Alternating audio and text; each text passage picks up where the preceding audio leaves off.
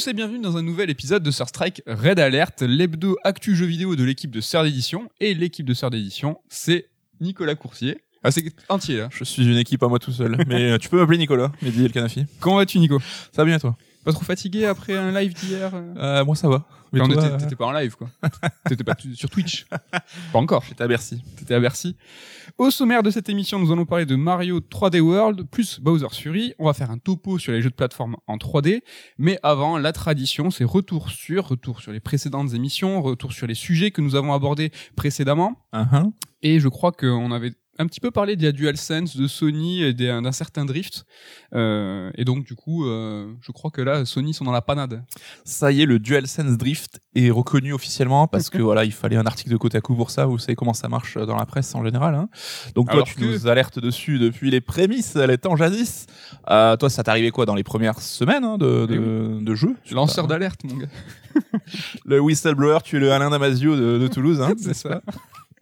Bah donc voilà, ce, ce DualSense, bah, ça a l'air de, de se propager un petit peu, donc on sait pas encore la proportion de d'utilisateurs qui sont lésés. Est-ce que c'est quelque chose qui va avoir une ampleur à la Ring of Death euh, sur la 3.6 ou à la Joy-Con Drift sur la Switch? N'espérons pas. En tout cas, c'est le même cabinet qui a attaqué euh, Nintendo sur le drift. Ouais, donc Je pense euh, qu'ils ont, ils ont, ils ont un petit créneau là, ils se sont dit. Ouais, ils ont fait un petit prix de groupe là, class action à l'ancienne, donc euh, typique américaine, mais en même temps, bon, euh, Sony, bah, s'ils vendent des, en plus apparemment, il y avait déjà du du drift sur certaines DualShock 4. C'est ça, parce qu'ils utiliseraient pour justement les sticks la même techno que la DualShock 4. Enfin, je moi pour le coup, je savais pas. qu'il y avait Moi non plus, je sur- pas non plus. Mais voilà, ce qui entraînerait une sorte de précédent et un petit côté prémédité là-dessus qui évidemment devrait pas plaire aux juges. Donc euh, on va voir ce que ça donne. Ok, euh, on va parler aussi de Stadia, euh, la fin de Stadia et les conditions qui ont été peut-être pas au top. J'allais dire Phil Jackson encore. Tu vois.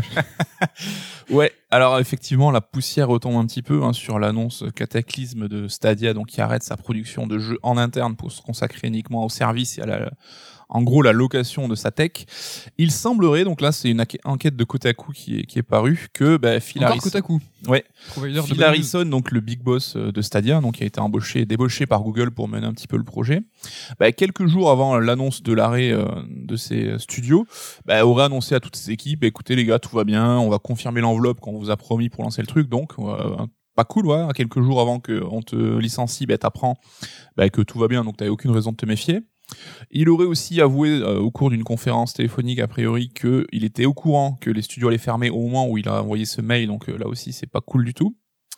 Et un petit truc intéressant, c'est qu'il semblerait que le rachat de Bethesda par Microsoft a joué un fort impact, euh, enfin euh, pesé son poids dans la décision de Google de, stopper son, son service. En voyant Microsoft bah, racheter des studios plutôt que d'en créer from scratch, donc la stratégie que Google avait privilégiée, ils se sont dit, bah, on fait peut-être des conneries. Euh, L'investissement vaut pas le coup, donc on arrête tout.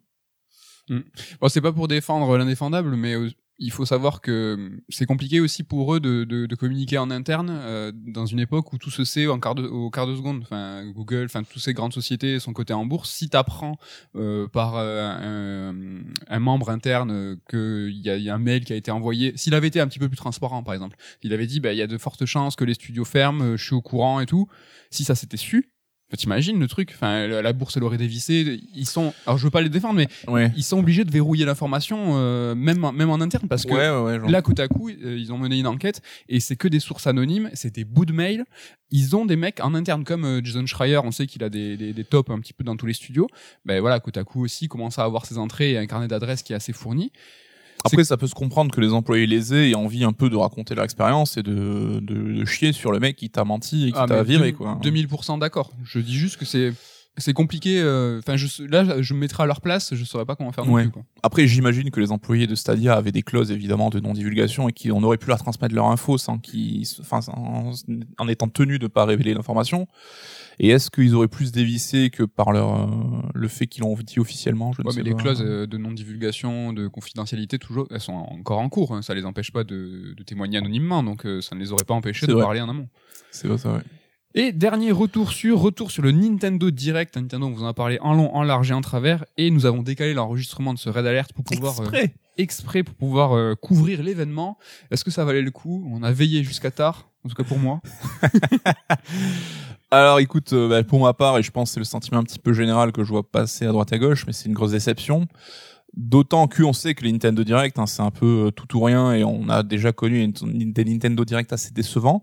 Mais là, c'est qu'il y avait une grosse attente. Après un an et demi sans Nintendo Direct véritable, on avait eu des Nintendo Direct Mini, on avait eu des euh, Nindies Showcase, etc. Donc le dernier c'était le 5 septembre 2019. Ouais, donc un an et demi d'attente et euh, surtout la durée de 50 minutes qui laissait présager d'une quantité d'annonces. Alors quantité d'annonces il y a eu, après il faudra voir ce qu'on en retire derrière. Pour ce qui est du format, tu vois, Nintendo Di- Direct et de son appellation, moi j'avais fait le deuil. hein. C'est-à-dire que je pensais vraiment qu'ils avaient une nouvelle façon de communiquer et que euh, maintenant ça allait passer par des Nintendo Direct Mini, des Indies, ce genre de choses, des choses qui sont, enfin des, des, des prises de parole qui sont plus ramassées, Mm. mais en fait qu'ils avaient laissé derrière eux cette appellation de Nintendo Direct avec un, live, enfin une vidéo de présentation conséquente de près d'une heure. Je pensais que c'était fini en fait. Oui, après euh, c'est vrai que c'est qu'une histoire d'appellation, mais le Nintendo Direct traditionnel, au-delà d'être un peu plus long, il met aussi en scène quelques dirigeants de Nintendo pour présenter un petit peu le truc. Ça les remet un peu sur le devant de la scène aussi, parce que c'est vrai qu'on peut avoir tendance à oublier un peu qui y a derrière. Ça met des visages sur euh, sur des jeux, c'est peut-être pas mal aussi. Après, euh, bon, euh, c'est vrai que euh, on sait que c'est toujours un petit peu délicat. euh, on a souvent beaucoup d'attentes, et c'est surtout que voilà, on en parlait. Hein, le premier semestre de la de la Switch là est assez nébuleux pour le moment. Alors on va voir si ce Nintendo Direct a comblé ce manque ou pas. J'ai quelques points euh, que j'ai retenus qu'on peut discuter. Donc euh, Alors, voit. voilà, donc bah, Nintendo parlait déjà de jeux qui devaient faire le premier semestre d'activité de la machine. Or, on s'est rendu compte qu'il y avait beaucoup de jeux qui étaient annoncés pour la deuxième partie de l'année, voire pour 2022. Donc là-dessus, je comprends pas trop. Est-ce qu'ils ont menti dans le tweet pour éviter que tout le monde se dise ah Breath of the Wild 2, etc. Mais c'est quand même un peu bizarre. Et au final, j'ai l'impression que le premier semestre n'est pas si rempli que ça malgré tout. Quoi. Ouais, non, clairement. Et je pense que c'était pour euh, amoindrir nos attentes et qu'ils ont fait ça, euh, pour pas que on puisse. S'ils avaient annoncé des, justement des vidéos, des, des annonces sur l'hiver, voire le 2022, on aurait forcément, on, se serait dit, il faut qu'il y ait Breath of the Wild. Il y aura Breath of the Wild. euh, il y a les 35 ans de, de Zelda. Mm. On allait l'attendre. Et là, ils ont essayé un petit peu de désamorcer avant, euh, avant le live. Ouais, mais tel Pierre et le loup, du coup, on ne les croira plus la prochaine fois. Quoi. Donc, euh, est-ce que c'était un, Ouais. Un bien pour un mal, l'expression à l'envers. Euh, autre chose intéressante, Square qui reste dans sa veine de ressortir des vieux RPG de l'époque, mais ah, ce qui est rigolo, c'est qu'il ressort des RPG, alors certes, qui peuvent être de qualité ou pas, ça c'est à chacun de voir, mais des RPG que personne ne leur demande finalement. Donc là, ils ont lancé Saga Frontier, le premier, et euh, Legend of Mana. Donc Legend of Mana, qui est un peu le quatrième épisode de la série, mais euh, deux jeux donc qui ont quand même une petite réputation, hein, euh, qui sont très jolis. Enfin, Legend of Mana, je sais pas ce que normalement je le trouve magnifique, mais qui ont une réputation moins flatteuse niveau jeu en tant que tel. C'est Et Seiken 4.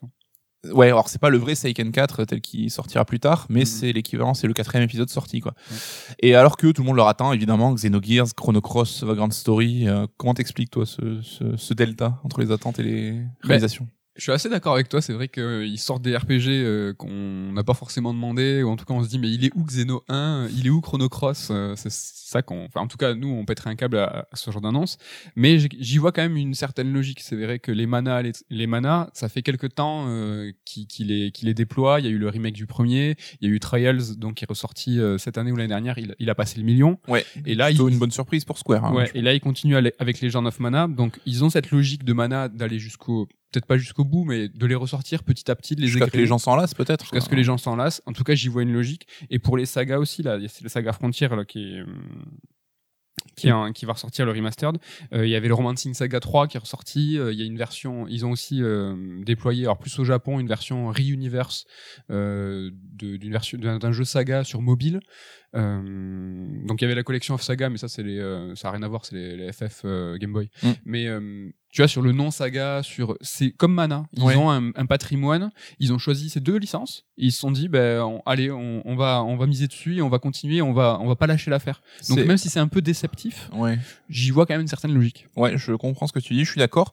Mais c'est vrai que c'est des licences qui ont un côté un peu exotique, un niveau gameplay, c'est pas forcément les jeux les plus accessibles. hein. Les sagas, on sait que ça peut être très compliqué. Le Legend of Mana, ça y est, on sort de la trilogie de base et donc Oui. des jeux un petit peu classiques. C'est vrai qu'après, Mana va devenir une licence un peu terreau d'expérimentation pour Square.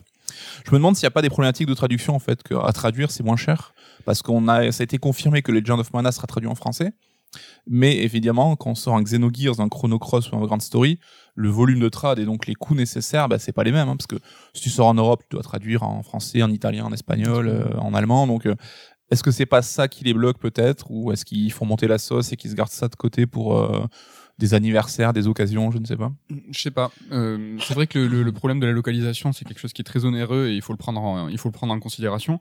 Euh, Au-delà de la logique de d'exploiter les manas et les, les sagas, il y a aussi, je pense, la plateforme d'origine. On a beaucoup plus de facilité, j'imagine, je, je, pressens, que de voir un remake d'un jeu de l'époque euh, NES, Super NES, euh, de la 2D, de la belle 2D, euh, revenir aujourd'hui, il y a moins ce gap, cette 3D dégueulasse. Mm. sauf que là, avec Seiken 4, enfin le Legend of Mana, c'était un jeu PlayStation 1. Donc même s'il avait ce grain un petit peu particulier qui pourrait faire penser à de la super Super Nintendo, ça c'est pas cette 3D euh, euh, de l'époque PlayStation qui un peu balbutiante, un peu balbutiante et un peu euh, un peu brute de décoffrage quoi. Ouais, c'est vrai que Xeno, Vagrant Story, Chrono Cross, c'est cette 3D là, cette 3D qui est coupée à la serpe et je j'ai l'impression qu'ils ont ils ont peur. Ils se disent est-ce que franchement le nom va suffire à ce que ça se vende bien? Donc je pense que oui. Mais est-ce que tu vois l'appréhension des graphismes va, parce qu'il y a du travail hein, sur le Legend of Mana là, il y a quand même du taf. Hein. Carrément. Mais n'ayez pas peur Square Enix, je suis sûr que tout se passera bien. Oui. On continue, bah, Splatoon 3, donc qui était un peu la surprise de fin de conf, euh, et je dois dire que j'avais pas vu grand monde prophétiser un Splatoon 3. Le One More Thing. Le One More Thing. Alors moi, ce qui m'a étonné, c'est que bon, au début, on s'est tous les deux hypés, on échangeait des textos, on croyait que ça allait être un spin-off, un peu solo jeu d'aventure dans le monde de Splatoon, ce qui aurait été plutôt cool, je trouve. Mais là, on se retrouvait avec un Splatoon 3, donc euh, assez traditionnel, donc en mode multi, euh, comme la série l'a montré jusqu'à maintenant. Mais alors moi ce qui me trouve bizarre, c'est qu'ils ont un petit peu enlevé ce qui faisait le la sève de la série, donc le côté fun, très stylisé, bah, pour faire du post-apo un peu random euh, dont on a 15 caisses de jeux tous les jours. Quoi. Alors je sais pas s'il est random parce qu'il est pas si random que ça parce qu'il est quand même euh, assez particulier quoi. Il est, il est dégueulasse. Paname, c'est Paname mon gars. il, y a, la Tour Eiffel à l'envers. La Tour Eiffel à l'envers. Il est, euh, il est vide. Et euh, il y a des mecs euh, avec des, des, bombes de peinture qui, enfin, moi je le trouve incompréhensible. Et surtout pour Nintendo euh, d'avoir, tu vois, toujours ces univers qui sont chatoyants, bonne humeur. Mm. Tu vois, on est quand même là pour pour se, se fighter avec de la peinture et pour passer un bon moment. Pour passer un bon moment. Mais tu vois, ils, ils, ils, désamorcent tout le temps le c'est des armes, c'est des vraies balles, euh, je suis là pour te tuer. Là, non, Splatoon, c'était euh, la rigolade de la peinture. Mm. Et là, de mettre ce post-apo chelou, déjà, moi, je trouve vraiment pas très joli, quoi. Euh... Ouais, puis il y avait une petite vibe, tu sais, matériaux de récup, ils ont des arcs et tout en mode Mad Max un peu dégueulasse. Ouais, ouais. C'est vrai que c'est chelou. À voir, enfin, je doute pas que ça va cartonner, évidemment, mais. Euh, mais c'est vrai que le solo, on s'était hypé tout seul parce que à l'époque où était sorti le premier et le second, surtout le premier, on y jouait à l'époque euh, avec Arta, qui était à la, à la rédac, on a, il, avait bloqué dessus, et franchement, on se marrait beaucoup. Et je sais que je l'aimais bien, moi. Il avait euh, mm. manette en main, c'était super fun, attrayant, mais c'était que du multi. Il y avait un tout petit mode solo qui était presque une, une initiation en fait pour bien comprendre comment ça fonctionnait. Et là, d'avoir un solo, euh, d'imaginer avoir un, un, solo conséquent pendant un quart de seconde, je me suis dit ouais, franchement, grave. Franchement, ben voilà, Nintendo, si vous nous entendez, que vous êtes à court d'idées, alors évidemment, vous nous attendez pas pour avoir des idées, bien sûr. Alors, euh, on va aborder le cas Zelda, donc il n'y aura pas, pour le moment du moins, de d'événements 35 ans à proprement parler, comme on a pu le connaître pour Mario. Néanmoins, Nintendo a quand même euh, annoncé ce que tout le monde savait depuis des années, qu'un remake HD de Skyward Sword allait voir le jour. Est-ce que c'est pas l'occasion de redonner sa chance à un épisode assez mal aimé? Euh, non, non, non. je, je pense clairement pas que c'est leur ambition. C'est que là, ils font les, les, les, fonds de tiroir des Zelda de ce qui est possible de porter sans trop de travail euh, sur Switch. Je pense pas que c'est une, une, volonté de réhabilitation. Euh, de C'était le prochain sur la liste, hein, parce que sur Wii U, ils avaient fait euh, Wind Waker et Twilight Princess, donc c'était le suivant, quoi. Moi, j'étais persuadé qu'il allait avoir une compile Wind Waker, Twilight Princess euh, mm. sur Switch. Il y avait vraiment la problématique du motion control, c'est-à-dire que Skyward Sword était un, un porte porte-étendard euh, du, du, de ce motion control là. Il y avait le comment il s'appelait, tu sais, le Motion Plus là? Oui, Motion Plus. Oui, Motion Plus, tout simplement. C'était sympa parce que ça fonctionnait pas trop mal, mais dans l'application, nous à l'époque, on avait trouvé ça vraiment pas convaincant, pas fun, poussif. C'est un peu pénible. C'est vrai qu'on tombe sur le jeu, ça reste un jeu correct. Enfin, on va pas se mentir, c'est pas un jeu pourri. Hein, non, non, par rapport à, au prestige habituel de la licence Zelda, c'est clairement pas notre préféré et ça a l'air d'être le cas de pas mal de monde. On se demandait justement s'il arrivait sur Switch n'allait pas être l'occasion de, de raboter le motion gaming, mais ça impliquait de tout refaire dans le jeu. Là, ils ont trouvé une combine, donc on pourra jouer avec le stick droit pour contrôler l'épée. Ça a pas l'air euh, très très dingue. Ça. Maintenant, je vous en ai parlé, j'ai refait No More Heroes euh, là sur Switch et c'est vrai qu'il y a cette même combine de on va remplacer le motion control par le par l'utilisation des sticks et franchement, ça fonctionne pas quoi. Mm. C'est pas pensé pour, ça n'a pas été imaginé initialement pour. Et là, ça, ça a l'air d'être la même application. Je pense que ça va être, euh, enfin, ça va pas fonctionner, ça va pas être optimal. Mieux vaut y jouer avec les euh, joysticks, Joy-Con. Putain, j'arrive. Joy-Con. Joy-Con. Joy-Con. euh, ouais, ça, c'est. Après, comme tu dis, ça va peut-être être l'occasion de le refaire. Moi, je sais que plus le temps passe, plus les jeux que j'ai moins aimés, euh, Ah, je- tiens, le j'ai envie de téléphone les. habituel. Ouais, le petit coup de téléphone. euh, Merci de nous appeler pendant qu'on enregistre. On sait que oui. vous pensez à nous. S'il vous plaît, arrêtez de nous appeler le, le matin, s'il vous plaît. euh, Qu'est-ce que je disais? Oui, que ça va être l'occasion de le réessayer. C'est vrai que plus le temps passe, moi, à chaque fois, j'en garde le meilleur. Ouais. Je sais que l'univers de Skyward Sword m'avait- vachement plu. Euh, Il y avait vraiment deux, trois moments euh, vraiment sympas, deux, trois mondes assez sympas, avec cette, euh, cette touche graphique qui était à l'époque aussi euh, un petit peu mi-cel shading, mi-peinture. Enfin, Ouais, et qu'il a, pour qui la, la basse définition ne rendait pas justice. Et c'est vrai que, du coup, alors ce macaron HD qui t'a beaucoup fait rire, toi, ben, c'est peut-être l'occasion de redécouvrir au moins la patte graphique sous un jour un peu plus flatteur, peut-être. Mais hein. Nintendo, ils sont et, je le dis sans, sans malice, mais euh, un petit peu.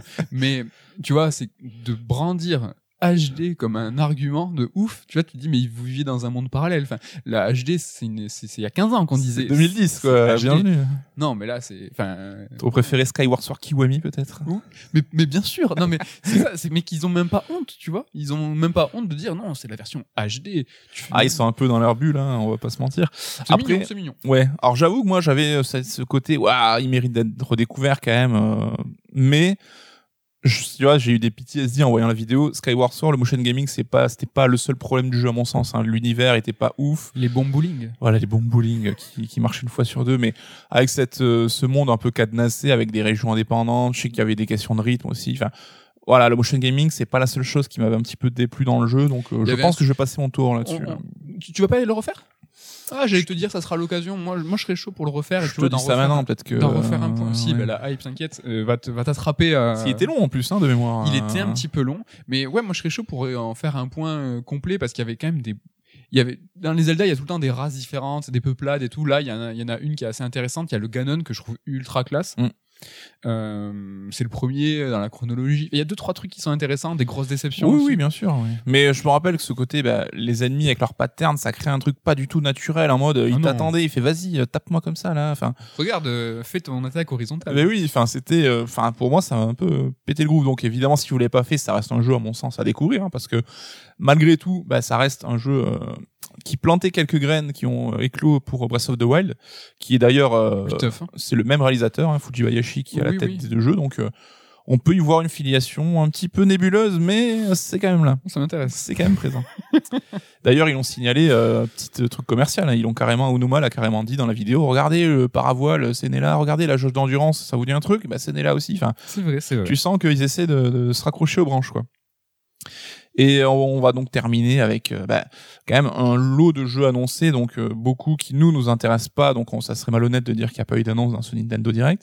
Mais il y a quand même quelques trucs cool qui ont retenu notre attention. Donc euh, au premier rang, Project Triangle Strategy, donc qui est un, sort d'Octopath Traveler dans la philosophie, mais cette fois-ci beaucoup plus tactical.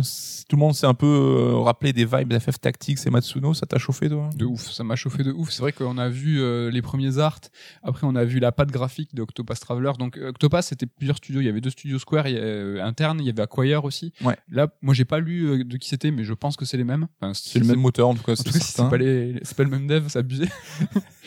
mais euh, et puis on s'est dit, est-ce que c'est un Fire Emblem tout ça? Ouais. Et en fait, moi j'ai trouvé ça mortel d'avoir, tu vois, euh, euh, cet écrin là, ces graphismes de Octopus Traveler euh, appliqués à un autre genre et un autre sous-genre du JRPG, c'est d'avoir une autre itération d'une même grande saga potentiellement après qui va pourquoi pas basculer sur l'action RPG tout ça moi j'y vois quelque chose d'extrêmement positif et d'extrêmement euh, réjouissant moi je suis ultra ultra ultra chaud Ouais, puis à jouer en portable sur Switch, ça paraît assez naturel. On sait qu'il y a une démo qui est dispo, donc bah, vous nous direz ce que vous en pensez. Alors, est-ce qu'il sera trop difficile euh, avec un rythme un peu claqué, comme bah, c'est le cas de beaucoup de RPG Square hein, de maintenant, et avec ce nombreuses démos qui leur permet de corriger le tir, on verra. alors je vous en parle la semaine prochaine hommage à Damien Eken euh, qui peut-être nous écoute. No More Heroes 3, on a vu quelques vidéos. Ça reste une bonne nouvelle parce que la série No More Heroes, c'est quand même une série qu'on affectionne. Alors toi, tu as, tu t'y essayé il y a pas si longtemps, on en a parlé vrai, la oui. semaine dernière, je crois. ouais, ouais. T'es chaud? Ben, la vidéo, la, la, la- la compression YouTube n'a pas rendu hommage peut-être euh, au jeu. Ça a l'air, Ouais, faudrait qu'on remette la vidéo en HD parce que là, tu m'aurais dit c'est le jeu oui, j'aurais dit ok. Bah, ça a l'air éclaté. Ça, enfin là, euh, de- des quelques secondes que j'ai vu, ça a l'air éclaté. Alors que j'avais la, la cinématique euh, de No More Heroes 3 m'avait super chauffé parce que bah, ce qui est le plus sympa dans No More Heroes, à mon sens, ce n'est que mon avis, mais c'est justement le héros, euh, l'univers, euh, la- la- l'impertinence, tu vois tout ça. Le gameplay, moi, m'a laissé de côté euh, et, et de ce que j'ai vu des quelques bribes de, de gameplay, ça m'a l'air d'être du No More Heroes pur jus. Donc euh, les fans sont, vont être contents parce que c'est ce qu'ils recherchent. Oui. À voir, à, vo- à voir sur pièce. Bah écoute, on jugera cet été, on vous en parlera peut-être. Euh, Mario Golf, bon, c'est pas une surprise, hein, il y a un Mario Golf à chaque euh, itération de console. Là, ce qui est cool, c'est qu'il y a un mode histoire, donc euh, ça peut être sympa. Oui, mais le sœur de prophétique, parce que nous avons annoncé un sœur de song spécial Camelot. Et voilà, le soir même, Quand vous allez savoir pour quel livre, vous allez, vous allez saigner du nez, je pense. vous serez content. Et nous en vouloir. Voilà, euh, Camelot revient quoi. Camelot revient. Bah Camelot est toujours euh, là pour euh, faire des- toujours toujours, en place pour faire des jeux de sport pour Nintendo. Mais qui est, ouais, on a envie qu'il revienne pour le RPG aussi. C'est sympa. Euh, petit moment rétro gaming, compile Ninja Gaiden. Alors ça reste des jeux cultes, hein, surtout le premier et le second. Est-ce qu'on est excité encore par ça? Enfin pour moi j'avoue euh, pas du tout. Bon, je vais pas faire le mec, mais euh, je les ai refaits il y a pas si longtemps. Grâce, mec Non, mais grâce au Game Pass, c'est vrai qu'ils étaient. Alors, je crois qu'ils n'ont pas été disponibles au même moment. Ouais. Euh, je sais pas si actuellement c'est encore le cas, mais euh, voilà, j'ai pu m'y essayer grâce au Game Pass. C'est vrai que c'était une licence. Alors pour le reboot, on parle évidemment par Ta- Itagaki, mais c'était associé à Microsoft. hein. Le premier était une exclu Xbox, le second une exclu 3.6, je crois. Le second? Ouais. Ou Euh, Xbox aussi, première du Ouais, nom, je non, ne sais plus. 3.6, je crois. Mais qui sont quand même sortis sur PlayStation dans les versions justement Sigma complètes, etc. Donc Ouais. là, c'est la compile de toutes les éditions complètes. On sait que le 3 était sorti sur Wii U en exclu, qui était pas celui qui restait dans les mémoires. Donc Non, le il y avait 3, plus c'est Itagaki à l'époque hein, déjà. Ouais, c'est ça. Mais ça repasse bien, franchement. C'est de la, cette 3D, ça fait ma- cette fameuse époque de la 3D, Ouais. là, certes. Euh, mais c'est propre, c'est net. euh, le gameplay est toujours euh, aussi excellent. Non, franchement, c'est cool. Toujours rétro gaming avec Outer Wilds et Fall Guys qui arrivent sur Switch. Nintendo premier sur l'actu. Non, mais premier. Ça reste quand même deux bons jeux. Enfin, Outer Ah, mais Wilds, c'est un jeu excellent. Fall Guys, c'est un jeu multi qui cartonne. Non, Au-delà de la blague, c'est Nintendo qui euh, consolide le fond en fait et euh, qui amène euh, les grands phénomènes. Ce qui est juste un petit peu dommage, c'est que, enfin, c'est dommage. C'est que tu dis ouais, les phénomènes, il faut les prendre quand ils sont au- à leur sommet, tu vois. Ouais. Et là, Nintendo, ils arrivent un peu en seconde vague.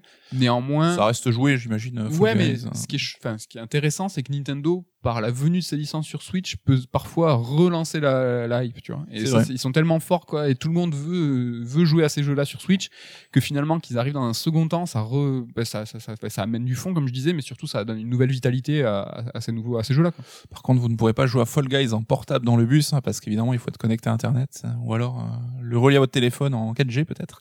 Et tu as vu qu'il y a eu une, une annonce de Star Wars Hunter en free to Ouais. play? Non, mais tu vois, enfin, ça y est, Star Wars va arriver partout maintenant. Ouais. Et lui, il, a, il y a eu un Star Wars Hunters euh, annoncé, euh, euh, tu vois, entre deux, deux trailers, euh, truc tout claqué. On pensait tous que Ubisoft allait faire de la merde, mais là non, le Star Wa- Star Wars Hunter en free-to-play, c'est pour, euh, c'est pour la Switch. hein. Tu vois, il faut Ouais, aussi ouais, j'ai dit, tiens, on dirait un Jedi Knight 3 euh, en mode technologie Xbox.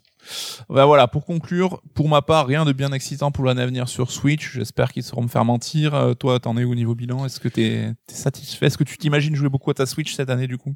Peut-être un peu plus. Moi, je suis toujours de toute façon très content que le, JRPG euh, refasse l'actualité, refasse parler de lui, enthousiaste. Euh, les gens sur Twitter, hélas, je pense que c'est mon fil Twitter qui est, qui est, qui est, qui est- chauffé, qui est saucé. Euh, mais bon, on l'a vu tout à l'heure, Trials a fait un million sur bon sur, euh, sur une sortie mondiale. C'est chouette, ça, ça refait parler. Le JRPG euh, est hal, c'est cool. C'est ça qu'on veut. Euh, voilà, bah écoute, je te laisse faire la transition.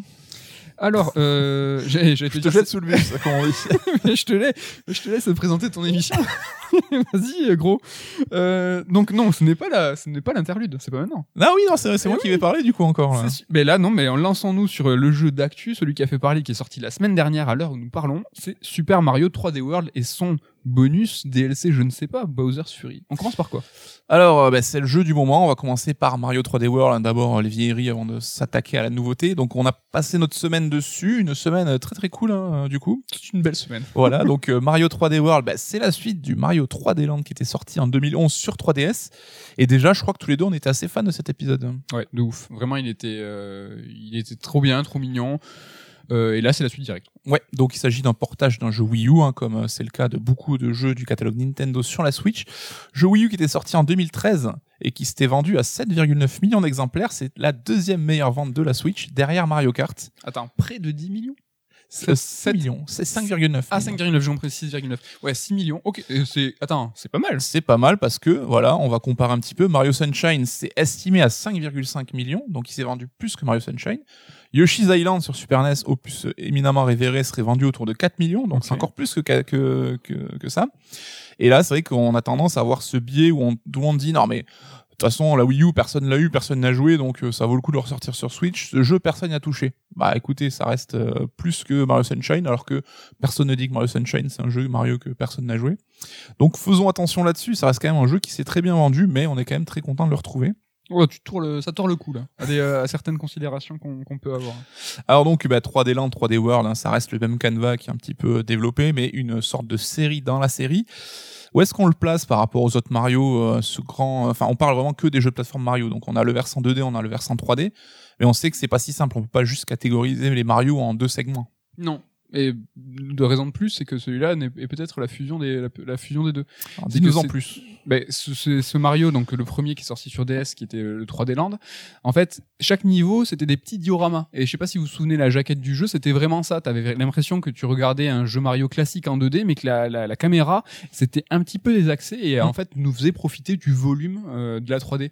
Et euh, ce- ces titres, c'est exactement ça, en fait. C'est des niveaux qui sont assez courts, assez ramassés, euh, où tu passes de niveau en niveau sur une map monde euh, façon Mario de l'époque. Et euh, c'est un déroulement assez linéaire, façon jeu 2D, mais où tu peux explorer grâce à la 3D euh, chaque petit euh, chaque petit diorama. Moi j'aime bien ce mot parce que c'est des petits univers foisonnants de Ouais. détails. Et c'est comme ça qu'ils sont représentés sur la carte d'ailleurs, vraiment comme des dioramas euh, qui jouent sur les effets de perspective. Donc c'est vrai que le Mario 3D Land, bah, il jouait sur justement l'effet 3D qui était très très réussi à l'époque. Et là on se retrouve avec une suite bah, plus jolie, plus développée. Et c'est vrai que tu as raison, la 3D elle était vraiment exploitée, donc euh, il y avait certes. Alors, tu pouvais le faire en 2D parce que il était euh, disponible après sur 2DS tout ça, mais tu avais certaines étoiles ou certains features de gameplay du, du niveau qui étaient vraiment révélés grâce à la 3D et Ouais. c'était franchement c'était bluffant et c'était peut-être le- je crois que c'est le meilleur jeu qui, qui utilisait la, la 3D. Meilleur jeu du monde. Avec Pilot Wings, moi qui me faisait presque mal aux yeux tellement que l'effet était saisissant. Ouais, c'est vrai.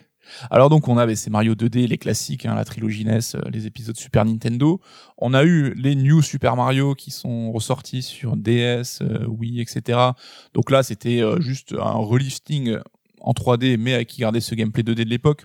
Et je sais pas ce que t'en penses, mais au-delà de la nostalgie du premier épisode, je trouve qu'on s'en est très vite lassé de cette série des New Mario Bros et qui apportait pas grand-chose finalement.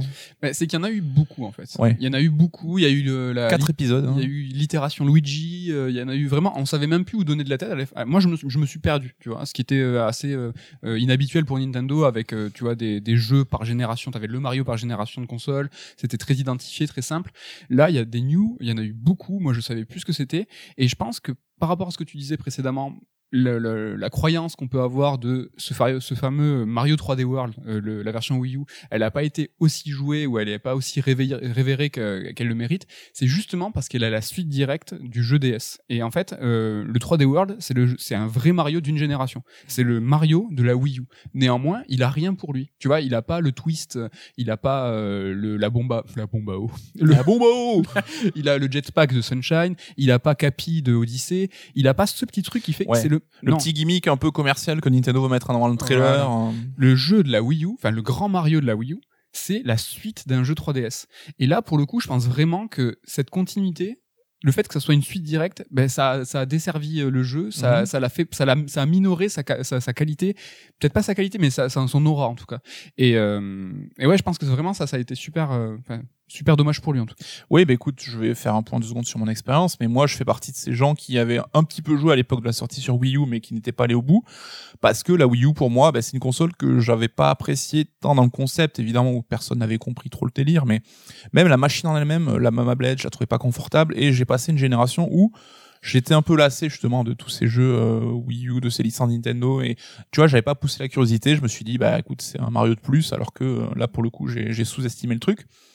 Et on se rend compte aussi que par rapport à sa version, euh, il y a une différence majeure entre la version Wii U et la version Switch, c'est que la vitesse de jeu a été améliorée et donc des contrôles plus réactifs, 60 FPS. Et pour moi, ben, ça me montre aussi que ben, les jeux Nintendo, ben, ça leur manquait, il manquait peut-être un peu de peps. Tu vois, on a tous ces jeux de plateforme, les Kirby, les Yoshi, ou enfin nous en tout cas, c'est vrai que c'est des jeux beaucoup plus enfantins a priori, mais on est fatigué d'avance d'y jouer et ça nous intéresse plus parce qu'à chaque fois c'est lent, c'est chiant, c'est un Ouais. peu. Donc là-dessus, tu vois, moi qui, suis un fan Nintendo, qui était élevé à Nintendo, ben, j'avais perdu un peu le contact avec les jeux de la console sur l'époque Wii U. Et je me rends compte que justement, ce côté euh, ben, un peu de vitesse, etc., c'est peut-être ce qui me manquait. Alors, je suis pas à la recherche d'un Sonic, évidemment, mais voilà, un petit peu plus de peps dans l'exploration. Je sais que c'est un truc aussi dont tu voulais parler. euh. Le jeu, en fait, comme tu dis, il est un peu plus rapide. Il est en 60 FPS, donc il, il bénéficie de toute l'avancée technique euh, pour Nintendo, hein. Euh, dans la mesure de Nintendo. Euh, il a été, comme tu dis, un peu boosté. Tu vois, il y a plus de peps. Il faut savoir qu'ils vont, les personnages vont plus vite, sautent plus haut, euh, les sauts ont plus d'amplitude. Il est un peu différent et ce qu'on racontait dans le précédent Red Alert avec euh, la, la, la réédition euh, de Mass Effect, Mm. euh, de la trilogie, on, on disait que justement les, le, le- les nouveaux jeux n'étaient plus les mêmes que les premiers. Et là, c'est un petit peu le cas, tu vois. Ce, Ouais. ce, ce Mario 3D World, ben, c'est pas le même jeu. C'est pas le jeu de la Wii U. Il est un petit peu différent. Et ce qui est intéressant, c'est que ça nous fait remarquer que le, le jeu de base et le- les jeux de Nintendo, en tout cas celui-là, ben, ils sont assez permissifs. Ils sont vraiment pour tout le monde parce que un jeu de plateforme vraiment euh, au poil de cul, euh, par exemple Super Meat Boy, si tu changes la vitesse, si tu changes l'amplitude des sauts, ton Faut jeu tout il- refaire, il, le level il est design éclaté. tout, Faut tout refaire. Là, c'est exactement les mêmes niveaux. Pour autant, ils ont changé la vitesse, ils ont changé la- l'amplitude des sauts et ça marche encore. Ça prouve à quel point le jeu Wii U à l'époque était permissif, tu vois. Ouais. Et c'est un tour de force, je trouve, parce que ça montre que le jeu est pensé pour toute la famille. C'est-à-dire qu'un gamer pourra s'y retrouver et euh, prendre du plaisir à explorer, aller dans les stages les plus difficiles. Quelqu'un qui débute ben, pourra quand même aller au bout de l'aventure sans trop en chier. Tu vois que quand t'as le costume chat, ben, tu peux grimper sur les murs, ça te permet des fois même, t'as l'impression de truander le jeu. Alors que ça a été Non, pensé par ouais, Nintendo, évidemment. Mais il y a tous ces petits détails. Et tu vois, le fait que ce soit un jeu qui soit jouable aussi bien en solo qu'en multi, sans changer encore une fois le level design, je trouve que ça montre un, c'est quand même un concept qui a été réfléchi, mais Ouais, euh, ouais. assez ouf, quoi. Mm, mm, carrément. Un petit mot sur le multi, toi, t'as pu le tester un petit peu? Est-ce que ça reste agréable euh? Ouais, franchement, ça fonctionne super bien. Après, euh, à la personne avec qui j'ai joué, euh, on a un peu la même philosophie de jeu, c'est-à-dire que on fait le niveau, on veut les trois étoiles vertes, on veut le tampon. Donc du coup, être à deux, ben, en fait, ça, ça amoindrit l'exploration. Il y a toujours un mec qui va trop vite, l'un l'un des deux qui va trop vite, Ouais. machin. Et on n'est pas dans la compétition. Il y a tout un délire de compétition où tu peux en fait accumuler les points. T'as une couronne, tu peux voler euh, la couronne si par exemple un- le mec se fait toucher. Euh, ça, ça nous a vraiment, euh, ça nous a pas Préférez poncer le jeu chacun de votre voilà, on, a, on préfère poncer le jeu. mais bon, le jeu est, est jouable en ligne. Ouais. Ça, c'est quand même une. Ça, c'est aussi, ça fait partie des nouveautés pour cette mise à jour Switch. un truc qu'on n'a pas souligné, peut-être que tu vas le faire et je suis désolé d'avance. Non, vas-y, vas-y. mais en fait, ce jeu, en fait, il est donc le, Mario 3D World, il est sorti dans le cadre des 35 ans de Mario Bros. Et je trouve qu'en fait, euh, le Covid a vraiment touché Nintendo de plein fouet. Ils n'arrivent pas à s'en remettre, c'est fou parce que les 35 ans de Mario, ils ont été vraiment célébrés. Je trouve euh, pas dans le plus grand. euh, Ouais, c'est un peu tué dans l'œuf l'événement avec euh, une répartition des jeux sur plusieurs mois. ah bah, sur plus d'un an. La fête est gâchée, comme on La dit. fête est gâchée. On sait qu'il y avait beaucoup d'événements euh, au réel. Euh, on sait qu'il y avait évidemment le parc Universal qui, qui allait contribuer, tu vois, à faire une belle fête autour de Mario Bros, euh, le premier jeu. Et euh, tu vois, ce, jeu, ce titre-là, il fait pareil. euh, Tu vois, normalement, il contribue à cet anniversaire, à cet anniversaire-là. Et euh, bon, ben ouais, ça passe.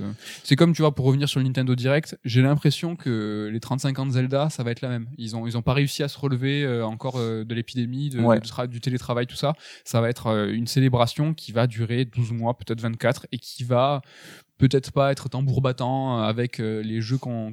J'espère me tromper, hein. J'espère que tu Non, vois, non, mais on a euh, perdu cet effet événementiel, comme tu le dis. Et d'ailleurs, le fait que le Mario des 35 ans sorte, les 35 ans de Zelda, le mois des 35 ans de Zelda, ça montre que Ouais.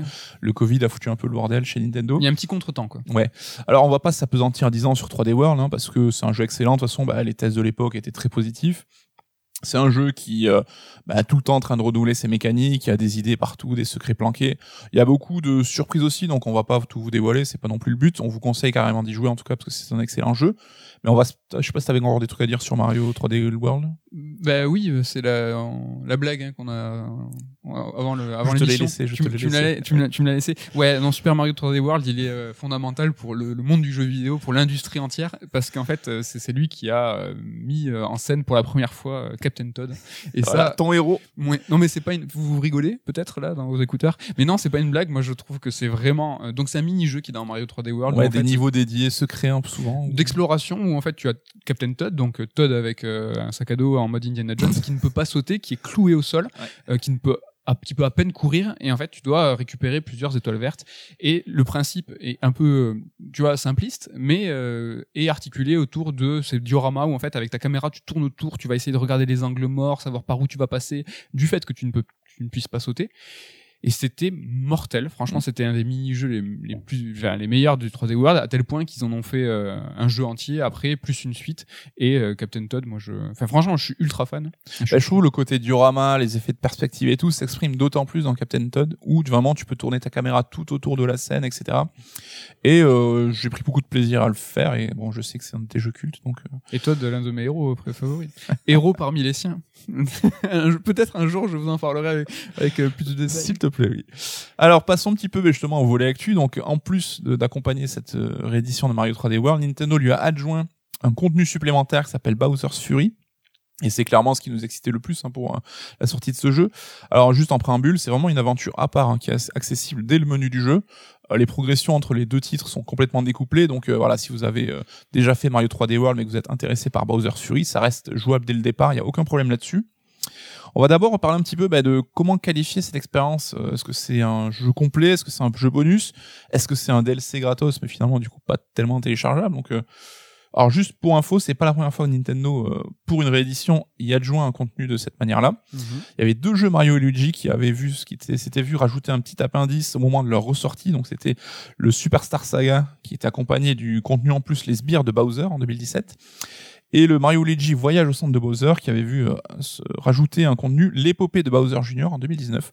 Donc on voit qu'il y a toujours du Bowser dans le coin. Bowser et Bowser Junior. Ouais. Donc, euh, Donc les deux jeux Mario Luigi qui étaient développés par le studio Alpha Dream évidemment, qui était Mhm. dédié à la saga depuis pas mal d'années même s'ils appartenaient pas à Nintendo et qui a hélas fermé ses portes hein, suite à une banqueroute. Donc euh, dommage. Dommage.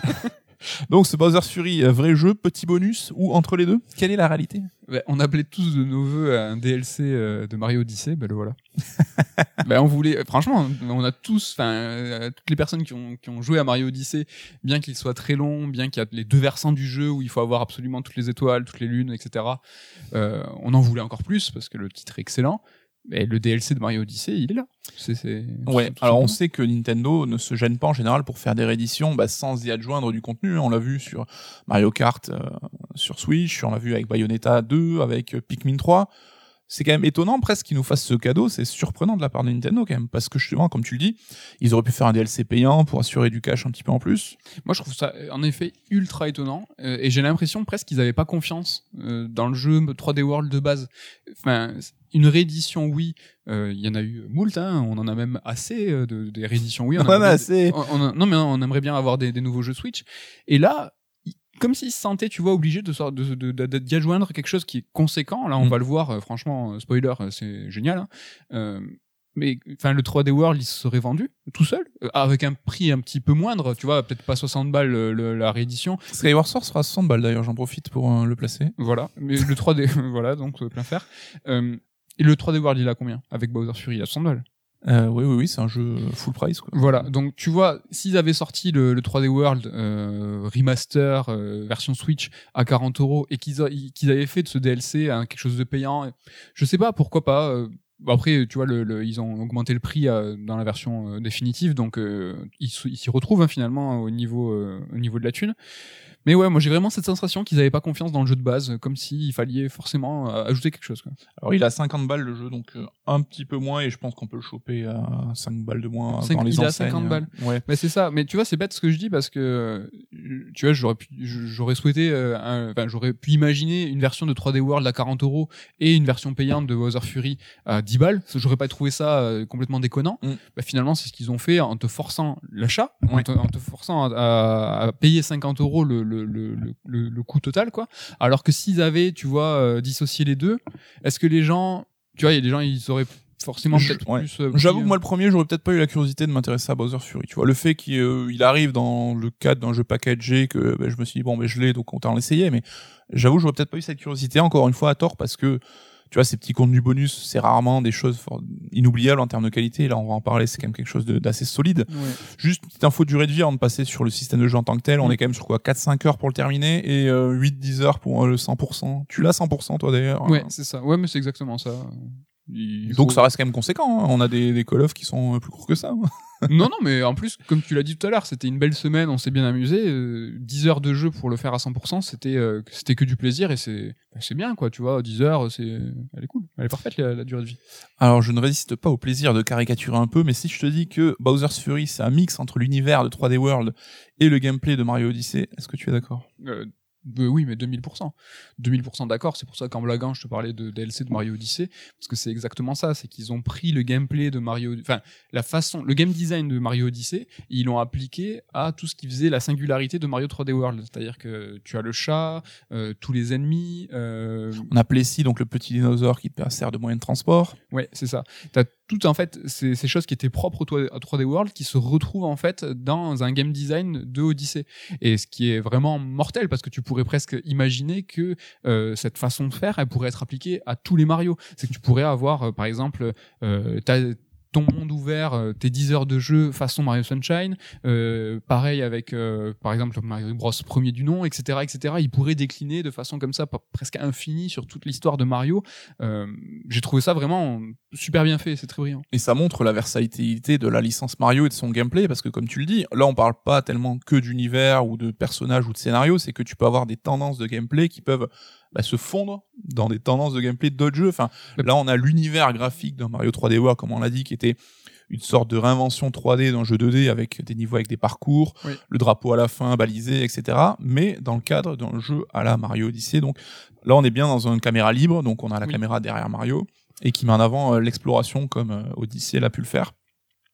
Donc, à la différence que, on est cette fois dans un monde ouvert. Alors, l'appellation peut prêter à se sourire, mais Non, non, c'est carrément. un monde voilà, on n'est pas dans Mario Odyssey avec chaque niveau bah, qui est indépendant les uns des autres. Donc là, on a une grande zone et qui est un petit peu parsemée de sortes de modules de gameplay. C'est ça, c'est des petits îlots, euh, parce qu'il faut dire que 90% de ce monde ouvert est constitué de flotte, hein. Euh, mais t'as chaque îlot avec un phare. Je pense que c'est un, alors c'est un clin d'œil volontaire ou involontaire.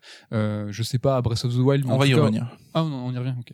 Je... Ah, Je t'ai coupé la chic, là, désolé, pardon. Parce qu'on y vient juste maintenant, mais euh, juste pour, voilà, sur le côté euh, monde ouvert. Donc, euh, chacun de ces modules, c'est un ni- sorte de niveau à part entière. Voilà. Ouais. malgré tout, l'u- l'unicité, on a quand même euh, des niveaux un petit peu différenciés. Tu vois, on a un niveau avec un peu de glace, on a un Oui. niveau un peu plus euh, avec des, des, des composants de plateforme traditionnels. T'as joué à la manette pro ou au Joy-Con toi? J'ai joué à manette pro. D'accord, parce que je voulais savoir euh, si par exemple ils avaient absolument euh, abandonné corps et bien euh, les euh, vibrations HD, parce que euh, dans le monde de glace justement, t'as la, la feature où en fait tu vas dans un patin à glace géant, Mm. et là ils pourraient très, enfin ils auraient pu faire très simplement et façon très adaptée des super vibrations euh, À l'Astros Playroom. à la Astros Playroom. Et moi quand j'y joué, donc j'étais à la manette pro aussi. Et ça a vibré de façon tout à fait classique. RAS sur les vibrations de mon côté. Mais ils ont abandonné. hein. Enfin, Bah, ils ont fait une Nintendo. C'est que euh, la 3D, ouais, ok, ok, j'arrête. Euh, le double écran, ouais, non, mais c'est bon, j'arrête aussi. Enfin, c'est classique, classique shit là pour le coup. On a une petite euh, particularité, c'est qu'on a quand même Bowser qui est au centre de cette map et qui va intervenir dans un cycle un petit peu particulier. Est-ce que tu peux nous expliquer comment ça fonctionne? C'est ça en fait. Donc il y a Bowser qui est devenu fou, hein, qui est devenu géant façon Godzilla. Euh, moi je trouve même qu'il ressemble un peu à certains Ganon, hein, sans, sans Oui, spoiler. carrément. Il a- carrément. Et, Petite euh, vibe. petit- il a une petite vibe. Donc euh, donc j'ai calculé avec le petit chrono parce que Ah, donc c'est toutes les les vrais tests à coup, méfie-toi. Non, Digital Foundry, s'il te plaît. C'est toutes les, c'est plus ou moins sous toutes les 5 minutes. D'accord. Alors, j'ai pas toujours eu les mêmes résultats. Parfois, c'était euh, 4 minutes 30, des fois, c'était euh, 5 minutes 10. Ok. C'est plus ou moins 5 minutes. Donc on explore tranquillement pendant que Bowser commence à émerger du centre de la carte. Et ça, on peut le voir en temps réel. C'est-à-dire Ouais. que vraiment, quand vous êtes dans votre exploration et que vous vous dites, mince, il y a Bowser qui va péter un câble. Et donc, au moment où il pète un câble, donc, euh, il y a de la musique qui arrive euh, avec des guitares électriques, de la pluie. Et évidemment, lui, il va commencer à tout péter. Euh, Il y a des nouveaux blocs qui arrivent, il y a des pluies de météorites, etc., etc. Donc, ça vraiment, ça casse l'univers, euh, euh, qui- Ça ne change pas votre progression. C'est-à-dire que si vous êtes en train de faire un niveau, bah, vous continuez, vous restez sur le niveau, vous avez toujours le même obje- objectif, sauf que ça va devenir plus difficile parce que Bowser va vous jeter des flammes à la gueule, etc. Donc lui, il crache euh, voilà son, son rayon euh, gamma là. Euh, et donc voilà, c'est ça, c'est que du- du- d'une seconde à l'autre, t'as ton univers de jeu qui est, qui est modifié. Toutes les 5 minutes et lui il reste plus ou moins une minute. Ouais, donc euh, deux solutions, soit vous attrapez euh, la lune, enfin la lune, je parle toujours de lune. C'est les astres félins. Voilà, donc euh, l'équivalent de l'étoile de 1964 et pour le coup, bah, il est réexpédié à Patresse, donc il reviendra dans le cycle suivant.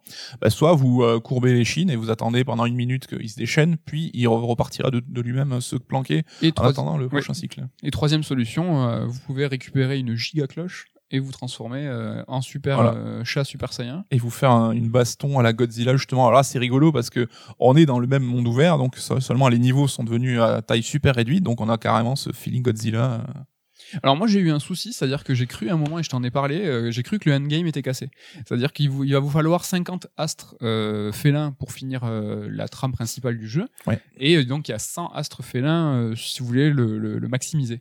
Et en fait j'ai cru à un moment que au-delà de 50 euh, il y, allait- il y avait le cycle de Bowser qui était euh, qui était modifié et heureusement c'était pas le cas. J'ai eu un bug. En fait j'ai eu un bug, c'est que euh, moi il m'est arrivé de, de renvoyer Bowser euh, donc du coup dans son, son, son rond central pour qu'il se rendorme par exemple en prenant un astre félin.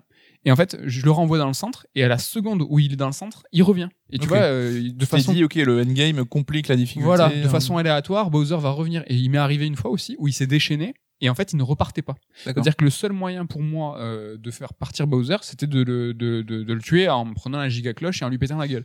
Sauf que quand tu as fini une première fois le jeu, à chaque fois que tu réactives donc du coup ta giga cloche et que tu lui pètes les, tu lui pètes les dents, ben, ça déclenche la fin du jeu. Donc je me suis dit mince, ils ont raté le truc. C'est Euh, pénible. et en fait, heureusement, euh, je pense vraiment que j'étais tombé sur, euh, je sais pas, un bug euh, ou vraiment T'as débloqué le mode hardcore. sans faute à hein. malchance. c'est pas du tout le cas. Pour rester justement sur les, euh, les, les, les furies de Bowser, euh, vous allez pouvoir peut-être penser, euh, peut-être croire que c'est super pénible, contraignant et tout, mais J'avais un peu peur, moi, j'avoue. pas dans du la... tout. C'est-à-dire que c'est une, c'est une minute où Bowser devient en furie. Et en fait, il y a toujours quelque chose à faire. C'est-à-dire que c'est, c'est- son jet de flamme va pouvoir euh, détruire des blocs euh, qui lui sont dédiés à Bowser et qui vont débloquer des astres félins. Et il y a que lui qui peut les détruire. Donc ça devient une mécanique de gameplay pour récupérer des étoiles malgré tout? Il va créer aussi certaines plateformes. Il va créer des trois événements, des trucs qui font que, en fait, à chaque fois que Bowser arrive, ça va peut-être changer votre objectif actuel, c'est-à-dire que vous êtes, vous êtes dans une quête d'un astre félin particulier avec, par exemple, euh, l'escalade d'un phare ou, machin. Ben, vous allez peut-être vous dire bon ben j'abandonne ce que je suis en train de faire parce que de toute façon là la venue de Bowser complique les choses et vous allez pouvoir basculer sur autre chose en disant ben là, ah il est là donc du coup je vais faire ci ou faire ça Mm. et ça c'est vraiment super pratique enfin c'est pas super Ils ont bien dosé. euh, le- franchement, c'est c'est vraiment euh, très très minutieux et c'est super bien fait. Il y a toujours il y a toujours quelque chose à faire quand Bowser est là. Quoi. Juste un détail, mais les combats de boss à la Godzilla, t'en as pensé quoi? C'est pas la meilleure partie du jeu. hein? Non, c'était euh, non, c'était c'est très basique. C'est tout le temps euh, le pattern euh, est tout est tout le temps le même. Ça change un petit peu à la fin. C'est pas spécialement. Après, il y a Mario euh, qui est du coup en, Super Saiyan, En hein. en Saiyan. Est-ce qu'on en parle de ça? Parce que bon, Sonic l'a fait y y il y a un moment quand même.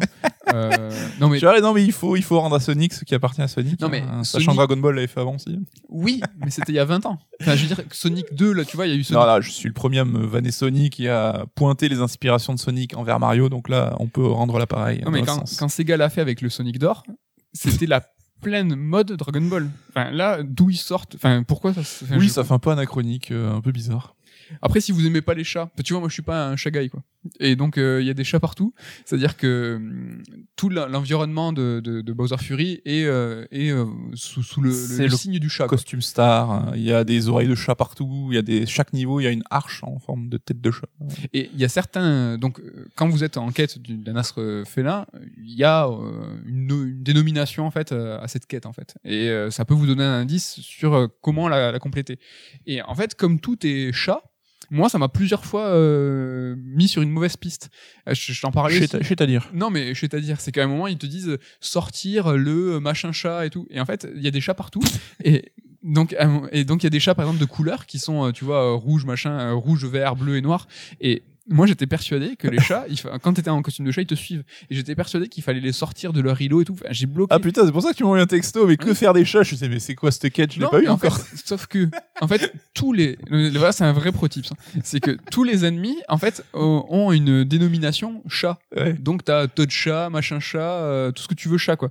Et en fait, la plupart du temps, ils te demandent de tuer les ennemis. Et c'est que donc là, j'ai pas en tête le nom des ennemis, mais c'est qu'ils te disent quand ils tuer euh, machin chat. Et donc il faut tuer les. Et donc faites gaffe. Hein, à chaque fois qu'on vous dit un truc avec chat, euh, bloquez pas sur les chats. hein. Je vous le dis, que les chats ne servent à rien dans tout le jeu. Donc, euh, Ok. non mais même, euh, il est, c'est un peu tendu quand même Mario en, en grenouillère de chat. Enfin, moi, je Alors trouve c'est ça- un peu un peu cringe, Ah ouais, mais je bon, c'est Mario quoi. Non mais c'est un adulte, c'est un adulte avec une moustache qui a une, une, une gigoteuse de chat. Quoi. Écoute, on ne juge pas ce que Mario fait de son temps libre. hein. Il a le droit de se déguiser comme il veut. C'est un furie. hein. moi j'ai pas trouvé ça très mignon, tu vois. Je- je- Après dodo et tout machin, il- parce qu'il se met à quatre pattes quoi. Ne désacralise pas ça, s'il te plaît. Alors tu faisais une petite vanne sur Breath of the Wild, mais moi je, je dis stop à la vanne et j'irai plus loin. Analysons ça. Il y a quand même une grosse inspiration de Breath of the Wild, de l'expertise euh, euh, trouvée par Nintendo pour Breath of the Wild. Donc on a cette map Ouais. avec un point central maléfique qui va un petit peu euh, focaliser le regard et qui justement tu peux évaluer en temps réel la, la menace. Et Bowser euh, slash euh, Ganon. Bowser qui a une tête de Ganon, il y a des tours à débloquer et on t'encourage à te mettre au sommet de la tour pour observer et repérer les prochaines étoiles justement par ce prisme de l'observation. On a des quêtes annexes, on a une monture pour se déplacer. Enfin, moi, je trouve qu'on est au-delà du côté rigolo et clin d'œil. Je pense qu'il y a vraiment eu une inspiration de, de design.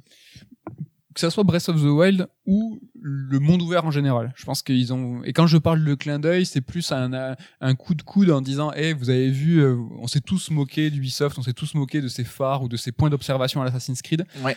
Et ils ont été sublimés, ils ont été bien utilisés avec Breath of the Wild. Encore une fois, là, ils en font une utilisation qui est intelligente. Et comme tu l'as dit, euh, c'est que ces phares, qui sont souvent très haut perchés, on t'in- on t'incite à te dire, ben, euh, observe, regarde, et tu vas voir en fait quels sont les astrophélins qui te manquent, quels sont, où est-ce que tu vas, tu vas pouvoir te diriger, quels sont les endroits que tu n'as pas encore explorés. Je, j'irai peut-être pas jusqu'à dire que c'est une vraie inspiration, mais il y a, il y a une structure qui est là pour rendre hommage au monde ouvert et à Breath of the Wild évidemment. ouais. Alors, je sais pas ce que tu, si tu vas être d'accord, mais donc euh, Bowser's Fury se place dans ce canevas des Mario 3D Exploration, donc initié par Mario 64, Mario Sunshine. Mais pour moi, il va quand même plus loin. Il poursuit et achève la mue aventure exploration de Mario. Euh, parce que du coup, ben, on a cette fois ce monde ouvert qui est euh, unifié, donc on n'a plus des niveaux séparés, donc qui conduit à plus d'immersion. Est-ce que pour toi, ben, c'est euh, l'aboutissement de la formule? Alors peut-être pas l'aboutissement, mais je trouve qu'il va quand même plus loin, même qu'Odyssey, qui est quand même le Mario récent 3D le, plus le plus récent justement en date. Mais non, mais si je suis à 2000% d'accord avec toi. C'est-à-dire que Mario Odyssey est, à mon sens, déjà, tu vois, un aboutissement dans ce que peut être l'exploration d'un jeu, enfin, l'exploration de plateforme 3D.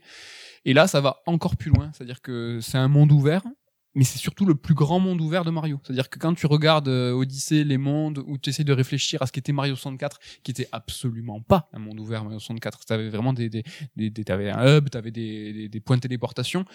Là, bah, tu te dis vraiment que tu as un monde unifié, certes qu'avec de l'eau, mais euh, moi j'ai vraiment euh, aimé explorer, aimé euh, aller euh, d'un phare à un autre quand j'étais bloqué, ou de me dire bah là, euh, ce monde de la glace, euh, j'ai fait ce que j'avais à faire, ça m'a un peu saoulé. tu je peux bascule. picorer et même t'es presque un peu submergé au départ parce que t'as envie d'aller partout et tu vois des, des trucs intéressants partout quoi. Ouais, mais c'est Mario Odyssey euh, expo, enfin avec un exposant quoi, fois 5, fois 6 et euh, ce plus grand monde ouvert, enfin ce plus grand monde ouvert de Mario et ce qu'il a été, tu te dis forcément ça ça augure que, du- que du bon. Tu peux, je me suis moi je m'imagine le prochain Mario avec euh, ça fois 5, fois Je pense que 6. ce sera vraiment une base, une sorte de ballon d'essai pour euh, devenir la base d'un nouvel épisode? Ben, je, je- c'est la, première pensée qui m'a traversé l'esprit et je pense que c'est trop évident et que ça sera pas le cas. Oui, Je vrai pense- que Nintendo ont l'habitude Ouais, de, enfin là ils ont hein. je pense qu'ils ont expérimenté quelque chose, ils se sont dit ça fonctionne. Alors peut-être qu'ils se sont dit ça fonctionne de fou, ça marche, tout, tout, euh, tu vois, tous les rouages et tout, ils sont calibrés, c'est huilé, c'est mortel. Ok, on va faire ça euh, en, en exponentiel. Et ce que je disais tout à l'heure, euh, Bowser Fury x10 avec justement euh, peut-être pas de l'eau, mais peut-être si un grand étendue d'eau, mais aussi euh, un désert, des plaines et tout, et tout ça là euh, unifié quoi. Pousser les potards. Après, ce sera peut-être pas le prochain Mario du coup, mais on c'est quasiment sûr que c'est quelque chose qu'ils vont travailler, qu'on verra ressortir un Ouais. jour ou l'autre. C'est tout à fait. Enfin, moi, ça, je, je, je serais pas du tout étonné que ça soit le cas. Mais, mais couplé à un twist. Tu vois, Ouais. toujours pareil. Tu prends ce Bowser Fury x10 euh, plus euh, bah, le, cap, le capi de Odyssey, euh, le jetpack ou euh, Ou un slash nouveau ou- truc qu'ils Voilà. trouveront. euh, le twist habituel. Ça m'étonnerait pas. Mais ça m'étonnerait que Nintendo nous surprenne pas. Je pense vraiment là qu'ils vont encore, euh, ils vont, ils vont faire, ils vont faire un pas de côté. Ouais. Alors sans dire que le jeu est mieux qu'Odyssey, qui est quand même plus long, plus riche et plus de niveaux, qui avait quand même une approche avec la casquette et son gameplay euh, assez imparable. Moi, c'est peut-être une des formules de Mario qui m'a le plus convaincu parce que justement, on a, on, je trouve qu'on pousse la philosophie Mario 64 avec ce côté exploration. On a moins le côté distributeur de chewing-gum qu'avait Odyssey où tu trouvais des lunes pour tout et rien, euh, rien que. de. Ouais, on t'a- on constamment de récompenses euh, pour les actions les plus in- infimes. Tu veux dire que t'étais pas, toi t'étais pas récompensé. C'est quelque Voilà. chose qu'à l'époque qui t'avait dérangé, c'est que t'avais parfois euh, des lunes. C'est quoi C'était des soleils. C'était des lunes dans des lunes. Mario Odyssey. T'avais parfois des lunes sans savoir pourquoi. En fait. Ouais, Tu- là je trouve que Bowser's Fury est plus gratifiant et chaque étoile se mérite et tu vois comme dans Mario 64, chaque fois que tu revenais dans un niveau, t'avais un petit indice euh, écrit et le niveau se changeait un petit peu de configuration donc ça, ça avait ce côté vraiment ok, je devais devoir re-explorer le niveau. Je trouve qu'on avait un peu perdu ça avec les autres épisodes 3D. Là on le retrouve. Bah là, c'est exactement ça. C'est que euh, chaque phare, donc chaque, petit monde, tu vas le faire une première fois. Et en fait, il va un poil se transformer. Mm. Où il, y a, il va y avoir un élément en plus, où il va y avoir un, Un interrupteur à déclencher Voilà. qui va activer quelque chose ou une plateforme qui apparaît. Et c'est typiquement du Mario 64 où en fait tu devais refaire euh, souvent le même niveau, mais avec un objectif un petit peu différent. Et toujours on- cet objectif un peu nébuleux, là on te le dit quand tu passes sous l'arche qui correspond à l'entrée d'un niveau, Ouais. on te donne un petit indice pour que tu comprennes dans Mais quelle ça, direction ce fameux chercher. envie euh, tuer les machins chats quoi. Ouais, Euh, exactement. qui peut vous, vous porter à la Bah, confusion. Moi, je sais pas toi, mais pour moi, je trouve que c'est le Mario 3D que je préfère, quoi. C'est l'orientation qui me plaît le plus. Ah, mais de ouf. De toute façon, Mario Odyssey, moi, pour moi, le, mon Mario préféré. Et là, c'est l'aboutissement. C'est, quelque chose qui est encore plus poussé, encore plus peaufiné. Mais, je suis 100% d'accord avec ce que tu dis. Mais j'ai vraiment l'impression qu'ils ils sont dans une expérimentation et qu'ils ont, ils ont essayé de pousser pas à l'absurde, mais au maximum ce que pouvait être justement ce Mario monde ouvert euh, avec euh, des itérations euh, par, par mission. Je m'explique. C'est que dans Mario Odyssey, tu avais certes beaucoup d'étoiles, de lunes, euh, qui étaient pas très gratifiantes parce que tu les débloquais sans trop savoir pourquoi. Là, ça arrive parfois. Ils sont pas, elles sont pas toutes façon Mario 64 euh, où t'as une vraie énigme. T'en as, t'en as certaines, elles sont juste, bah, va la récupérer, elle est au bout de, ce tunnel euh, caché. Mais ce qu'il y a dans ce Mario Bowser Fury, c'est que c'est des formules qui se répètent. Et ça, c'est assez euh, inhabituel pour Nintendo. C'est que il va y avoir pour chaque kilo le même objectif qui va être euh, répété.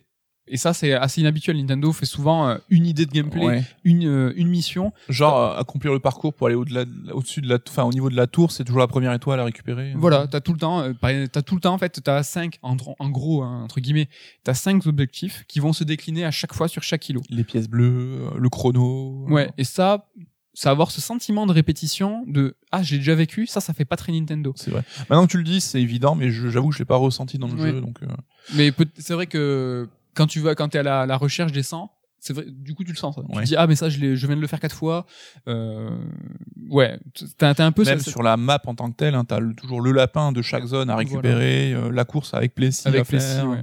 Donc c'est pour ça que c'est pas dérangeant, c'est absolument pas dérangeant, mais voilà, c'est vraiment terrain d'expérimentation, laboratoire qui qui tu vois, ils se sont dit est-ce que cette formule elle marche? On va la- ils l'ont poussé à fond. C'est un proto. Enfin, Ouais, c'est dur proto. de placer un proto, mais euh, c'est quand même plus léché, plus fini. Ça non mais dans un très le- bon jeu, mais dans ce qui est un proto quoi. Ouais Ouais. je suis d'accord. Euh, dernier truc qui pour moi montre le côté euh, aventure exploration le plus poussé. Donc on parlait on parlait de jeux d'aventure à l'époque, hein, c'est qu'on parle plus de jeux d'exploration. C'est la place faite au costume pour Mario. Donc on peut stocker chaque item donc qui transforme donc la, le, la la feuille qui te transforme en raton laveur, l'étoile qui te permet d'être Mario feu. Tu peux les stocker et en stocker 5 de chaque et euh, en choisir un euh, à volonté en fait. Et euh, je me suis même retrouvé dans la situation où j'étais un Mario classique et je trouvais qu'il me manquait des interactions possibles. Tu vois, je me disais, attends, merde, ah il faut que je saute sur les ennemis pour les tuer parce que j'avais perdu cette, ce, ce côté-là d'action. Et pour moi, c'est le, le, le signe qu'on est vraiment dans le jeu Mario d'aventure le plus poussé jamais vu. Je sais pas si tu as eu ce sentiment aussi. hein. Carrément. Euh, ce fait, enfin le fait que être Mario euh, qui saute tout seul, euh, c'est quelque chose qui devient un peu bizarre, inhabituel. Ouais, Euh, qui t'as te manque toujours un truc. Il te manque, donc t'as aussi le Mario Boomerang. Tout ça, c'est des, des costumes en fait de 3D World. Donc, euh, comme on le disait tout à l'heure, c'est une déclinaison de l'univers et des features de 3D World appliquées à un game design de Odyssey. Mm. Et surtout, moi, ce qui m'a fait penser, donc dans Mario 3D World, tu peux euh, stocker, mais tu peux pas en stocker euh, cinq- chaque Tu costume. peux en cinq. stocker qu'un seul. Voilà. Ah bah tiens, à deux, tu peux en stocker deux. Ah, d'accord.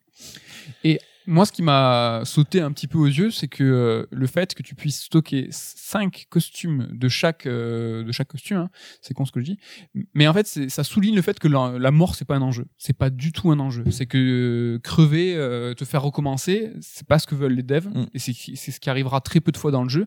En, en, en fin de jeu, enfin le dernier module, hein, il y a de la lave, la lave est one shot, je vous assure. Enfin moi, ça m'a surpris. C'est-à-dire que je suis jamais mort dans ce dans ce Bowser Fury. Ouais. Et quand tu fais, un- quand tu te prends un one shot pour la lave, je, ça m'a fait bizarre. Tu vois, presque je me suis dit, mais c'est pourquoi vous avez fait ça? Enfin, tout, tout, tout le jeu, vous nous vous incitez à explorer, à, à faire en sorte que justement la mort ne soit pas un enjeu parce que tu peux, dès que tu te fais toucher, que tu es un Mario mini, euh, donc le petit Mario, mais tout de suite, bah tu vas, tu vas te faire sortir un, Tu vas piocher dans ton stock. tu vas piocher dans son stock. La mort n'est pas un enjeu et ça, ça contribue au fait. Et la marotte, ça y est, elle arrive. Quand on vous en parle tout le temps de ce flow, c'est cette trinité du jeu moderne, flow, monde ouvert et quality of life, of life pardon. Euh, on n'arrête pas de le répéter, mais c'est ce qu'est le jeu vidéo aujourd'hui. Et là, ce Bowser Fury, pas 3D World, mais vraiment Bowser Fury, mais c'est juste C'est un l'incarnation représentant. parfaite de ce qu'on raconte. Enfin, la quality of life, on va toujours pareil, c'est ce qui va t'aider en fait dans ta dans ton expérience de jeu, qui va faire que c'est fluide, que tu tu vas jamais avoir de, de, de contraintes et ça va aller vite. Euh, chose, euh, deux trois exemples, tu peux te téléporter instantané- instantanément au tastre félin que tu que t'as pas encore débloqué. Toujours pareil, c'est que tu es en train de faire ta quête, ça te saoule, hop, tu vas te téléporter instantanément pour le coup. Ça c'est vraiment euh, façon SSD de la de la PS5. hein. franchement, ça c'est super stylé. Les power-ups, donc en réserve qui fait que tu as toujours euh, de la vie. Tu vas jamais te dire putain, je suis à deux doigts de crever, je suis en stress. Tu sais avec le tutulu, tutulu, tu vas mourir. Non, on s'en fout. Il y a pas de chrono.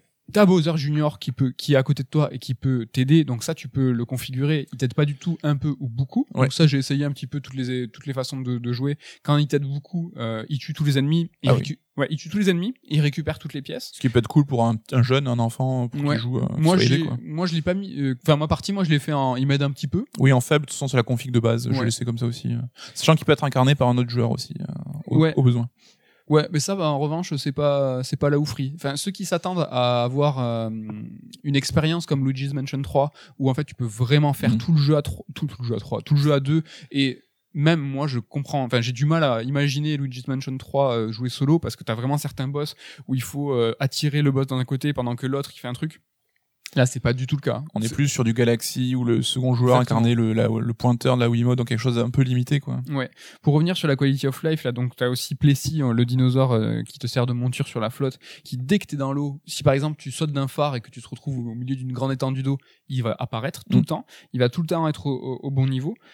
Non, t'as vraiment ces, ces- ces- toutes ces qualités qui font que euh, en fait, ça va vite, euh, ça se joue bien. Donc ça, c'est la quality of life. Le flow, bah, bah, c'est du Nintendo. Donc euh, couplé à ce que je viens de raconter, bah, c'est fluide. hein, c'est Oui, puis ce côté on picore, mais dans un mode unifié, c'est-à-dire qu'on a toujours euh, de quoi, enfin, donner de la tête. Enfin, de, on peut toujours aller euh, avoir être euh, orienté vers un objectif. Il y a toujours des choses à faire. Ouais. Si tu bloques, bah, tu changes de, de, de zone pour aller choper autre chose. Ouais. Et le dernier point, monde ouvert, qui, bah, là, pour le coup, est appliqué à Mario comme il a jamais été, euh, comme il a jamais été aussi bien.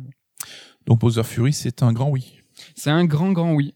Petit mot sur la ZIC, viteuf, c'est que euh, j'ai trouvé ça, euh, moi j'ai trouvé la ZIC comme d'hab hein, vraiment excellente, euh, assez étonnant quand Bowser se te pète un câble, donc on est sur de la grosse guitare électrique, c'était assez étonnant, mais super efficace. Sachant que la musique se modifie, de l'exploration se modifie un peu quand vous êtes dans la dernière minute avant qu'il arrive. Il commence à pleuvoir et le, le thème change un peu, donc il laisse envisager les prémices de ce qui se va se passer. Ouais, mais cette cette musique un peu adaptative qui est qui est super bien appliquée au monde ouvert et qui est radicalement différente de ce, que, ce qui se fait dans le monde ouvert habituellement. On en a parlé dans des précédentes émissions. Caractériser les, les, les endroits par de la musique dans le monde ouvert, c'est compliqué parce que comme c'est le joueur qui est maître de la direction qu'il prend et de là où il va squatter, là où il va aller, si chaque lieu a un thème propre, tu pourrais vraiment penser que, euh, tu vois, euh, la musique à radote ou c'est bizarre. Et là, en fait, ils l'ont, ils l'ont fait. Mm. C'est-à-dire que chaque îlot a son thème le monde euh, donc le monde aquatique le, ce qui correspond au monde ouvert a son thème aussi Bowser a son thème et donc du coup à chaque fois qu'on se déplace bah, on a vraiment une, une musique en fait qui est propre à, à chaque îlot et ça j'ai trouvé ça euh, Même Plessis commande dessus, tu as Plessis, une musique, et en fonction si tu es à pleine vitesse ou arrêté, la musique va varier. Donc euh, on sait qu'ils sont super forts, Nintendo, sur la musique adaptative. Ouais. Et justement, l'océan sert de subterfuge un peu, de, de zone tampon entre deux autres zones pour pouvoir euh, articuler la musique euh, de façon fluide. Ouais. et le Bowser euh, en mode vénère euh, franchement euh, quand il s'énerve vraiment, c'est à certains niveaux, t'as des chants, euh, c'est un, un combat de, de JRPG euh, boss final, quoi. Parce que vraiment, ça ressemble, enfin, ça ressemble au thème de Sephiroth, quoi. Franchement, c'est vraiment, c'est mortel, ça. Et la flotte, tu t'en parlais là, il y a deux secondes, qui, Tout qui à sert, qui sert de transition. Euh, Il y a beaucoup d'eau, néanmoins, pff, la Switch, elle est à bout de souffle, quoi. C'est que moi, le- le- le- l'aspect technique, euh, le scintillement, l'aliasing, qui sont bien présents, euh, ne m'a absolument pas dérangé. Euh, néanmoins, s'il faut, tu vois, l'observer et le souligner, enfin, la Switch, elle en peut plus, quoi. Si, si t'imagines le prochain Mario. Donc Mario Odyssey, c'est quand même le, le Mario de la Switch. Donc Mm. j'ai du mal à croire qu'il y aura un vrai Mario sur Switch. Ah si. Ben, peut-être sur Switch la prochaine. Parce que ça, tu le multiplies par 5 ou par 10. Avec plus de complexité et tout. Non, mais jamais, tiens. Franchement, elle, elle en peut plus, la Switch. euh, Mais ça m'a pas, c'est pas dérangeant. Non, juste non, pour non. dire que, euh, Apparemment, en, doc- en portable, effectivement, on passe en 30 FPS, donc euh, il y a quelques concessions de fait. Mais j'avoue, ça m'a pas choqué non plus. hein. Donc voilà pour ce petit tour d'horizon et cette compile qu'on conseille évidemment. Donc, on a commencé la semaine dernière avec une nouvelle tradition avec l'interlude, hein, le top 3 interlude pour faire euh, justement le, le- le- la liaison entre les deux chroniques qui était souvent un petit peu abrupte.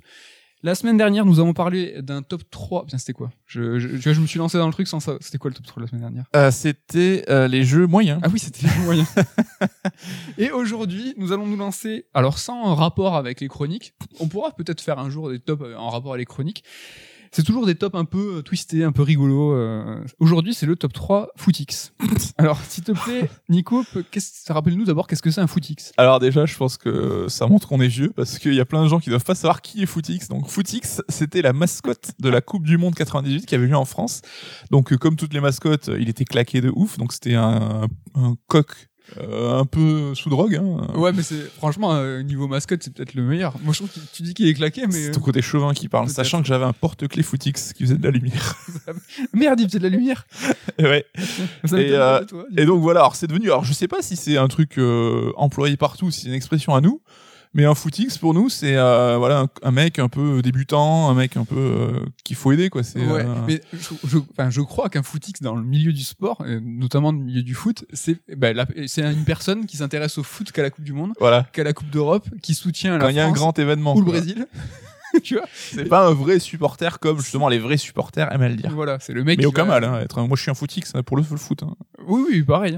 Donc, appliqué aux jeux vidéo, qu'est-ce que c'est euh, Qu'est-ce que c'est un top 3 de footix? C'est des jeux, alors sans être péjoratif, on le saura peut-être parfois dans le top 3, on vous le dira, mais c'est des jeux qui vont en fait euh, prendre un genre à bras le corps et euh, l'appliquer pour qu'il soit abordable. T'inities un genre en douceur. Voilà. Allez, tu commences? Ton top 3. Alors, euh, je vais commencer par. Alors, j'ai une mémoire de merde, donc ça être déjà assez récent. J'ai du mal à me rappeler ce que. Bah, déjà, tu l'as pas fait j'ai mangé hier. hein. C'est vrai, je l'ai fait hier soir. Euh, je vais parler de Hades, donc qui est un jeu. euh, donc là, tout le monde, j'ai pas besoin de le présenter parce que ça a été un, un jeu de l'année. Mais déjà blasphème. Hades, jeu de footix. Alors, jeu de footix dans le sens où ça a été mon cas, c'est un jeu qui m'a initié au genre du roguelite, que c'est un genre que j'appréciais pas spécialement, que je ne touchais du coup pas trop. Mais par son euh, son enveloppe narrative et ses couches de narration et de qui va qui va te, te, te briser un peu la répétitivité de chaque session de jeu, ben m'a initié en douceur à ce genre-là.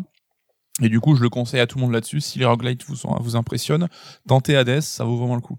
D'accord, donc pas péjoratif là pour le coup. Non, mais je suis pas un mec péjoratif. Moi, je suis pas un mec comme ça. tu vois, Bon, pour le coup, moi je le suis un petit peu sur mon top 3, ça ne sera ça sera pas le cas sur le top 2 et top 1, mais mon top 3 moi c'est Child of Light, donc un jeu Ubisoft euh, sorti sous l'appellation euh, Indies, vous vous rappelez cette époque où en fait Electronic Arts, Ubisoft, enfin, Ils voulaient les- leur petit label euh, jeu indé. mais c'est ça les mastodontes du jeu vidéo euh, faisaient du, du jeu indé euh, façon jeu indé et donc Child of Light voilà, c'est un jeu poétique façon JRPG avec des des combats au tour par tour, une exploration en 2D. euh, donc il est pas nul, Alors, vous ne le savez pas parce que vous n'êtes pas au courant de l'historique là-dessus, mais vous ne comprenez pas toute la malice de Med qui me chambre depuis 10 ans parce que j'adore Child of Light. Euh, donc voilà, pour il me dit que c'est un gros RPG de footix, j'avoue que je suis pas un spécialiste du RPG, mais il m'a beaucoup plu. Moi, je le trouve que c'est un excellent jeu, qui a un système de combat à la Grandia, qui a une ambiance vraiment réussie, un twist de fin plutôt cool, et des musiques pour le coup bah, composées par Cœur de Pirate, qui en fait une bande son. C'est pas une artiste que Non, je non. connais spécialement, mais qui en fait une bande son super réussie. voilà. Non mais Donc euh, honte à toi de te moquer. Ton top 2. Euh, Top 2, alors j'en- j'ai plein de choix. Je vais parler de, de DB Fighters. Ouais. Alors là aussi, je, tu vois, Tu blasphèmes de non mais là aussi aucune malice. Euh, je pense que avec la surcouche Dragon Ball justement qui peut euh, conduire des gens à s'intéresser à ce jeu. Alors même si c'est un jeu qui va être hyper pointu, qui a hyper de profondeur et tout en termes de baston 2D, bah ça reste un jeu qui est très accessible et en peu de temps tu peux arriver à faire des moves super cool. Donc t'as des combos automatiques, t'as le bouton qui permet de, de, de dasher vers l'adversaire. Donc ça peut être là aussi un, un bon moyen de se mettre à la baston et qui offre une courbe de progression énorme. Donc euh, voilà, tu peux devenir de, de petites euh, de petites coccinelles à mettre Jedi. En... Tu aurais pu parler de euh, Street Fighter 4 euh, 3DS qui avait ses coups spéciaux euh, sur le Ah oui, là c'est le footix péjoratif. Là. Ouais, sur l'écran tactile, tu pouvais caler des ados en appuyant sur le bouton. Ah, ouais. Moi, je remets 10 balles sur ton Footix, là, sur Fighters, avec Grand Blue Fantasy, donc Versus, qui Ouais. est sorti l'année dernière, que j'ai plutôt apprécié, mais euh, qui avait, qui a, adopte cette tendance euh, actuelle à euh, faire en sorte que le jeu de baston n'est plus, euh, ne fasse plus peur, euh, qu'on puisse s'y essayer, c'est pas que du compétitif. Mm. Et là, euh, du coup, Grand Blue Fantasy, bah, c'est l'adaptation Versus de Grand Blue, Donc jeu mobile japonais qui rencontre un succès ahurissant. et donc qui est très très ma- qui est magnifique euh, et donc en fait euh, la façon dont tu peux jouer c'est que tu as des raccourcis euh, qui te font faire euh, les, les les les spéciales les spéciales fa- de façon euh, tu vois euh, automatique. Mm. euh, tu appuies sur le bouton ça te fait un spécial. Tu peux aussi de la même manière euh, jouer avec euh, donc les moves classiques façon Street Fighter quart de cercle et tout et donc là t'as pas de cooldown. Quand tu le fais euh, comme un footix avec un bouton t'as un cooldown. Quand tu joues euh, de, de façon euh, normale bah, c'est un peu comme si t'avais un coup I- EX et euh, t'as pas de... donc tu vois il y a, il y a cette volonté j'ai l'impression comme tu disais sur Fighter Z qui est un peu appliquée à l'ensemble des jeux de baston aujourd'hui pour ne plus euh, tu vois euh, terroriser en disant non mais le jeu de baston ça fait flipper c'est pas pour nous Ouais, et ce qui est rigolo, c'est que c'est deux jeux de baston développés par Arc System Works, Oui. qui pour le pourtant est connu pour ses systèmes de jeu super nébuleux, obscurs et réservés au hardcore. après Guilty reste tendu Là, Ça il- montre qu'ils ont, euh, bah, ils ont la polyvalence euh, des deux côtés. Mon top 2 à moi, c'est Darksiders Genesis. Donc là, en bon consolo, euh, je vous conseille ce Darksiders euh, de Footix parce que c'est le hack and slash pour les nuls. C'est-à-dire que moi, j'ai trouvé ça euh, très plaisant, euh, une bonne initiation au hack and slash. Néanmoins, si vous êtes PCiste et euh, rompu à l'exercice, vous allez vraiment trouver ça tout claqué, euh, très sommaire. C'est un Diablo Light, quoi.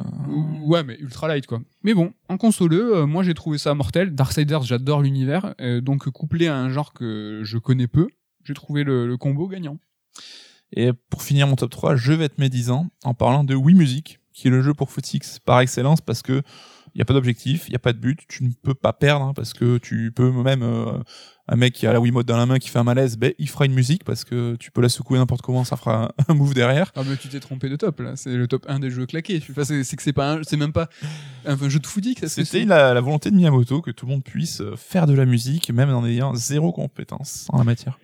Tu as bien trouvé. Je trouve ça nul, hein, mais- T'as t'as fini euh, ton top 1 euh, sur la médisance, alors que moi je l'ai commencé. Mon top 1, moi, est pas du tout dans la malice. C'est Mario et les Lapins Crétins, qui est un, un jeu excellent et un peu comme Darksiders Genesis pour les consoleux. Euh, si vous aimez le tactical façon euh, XCOM, big up à Ludo, qui est un grand fan et qui a passé un milliard d'heures dessus À peu près.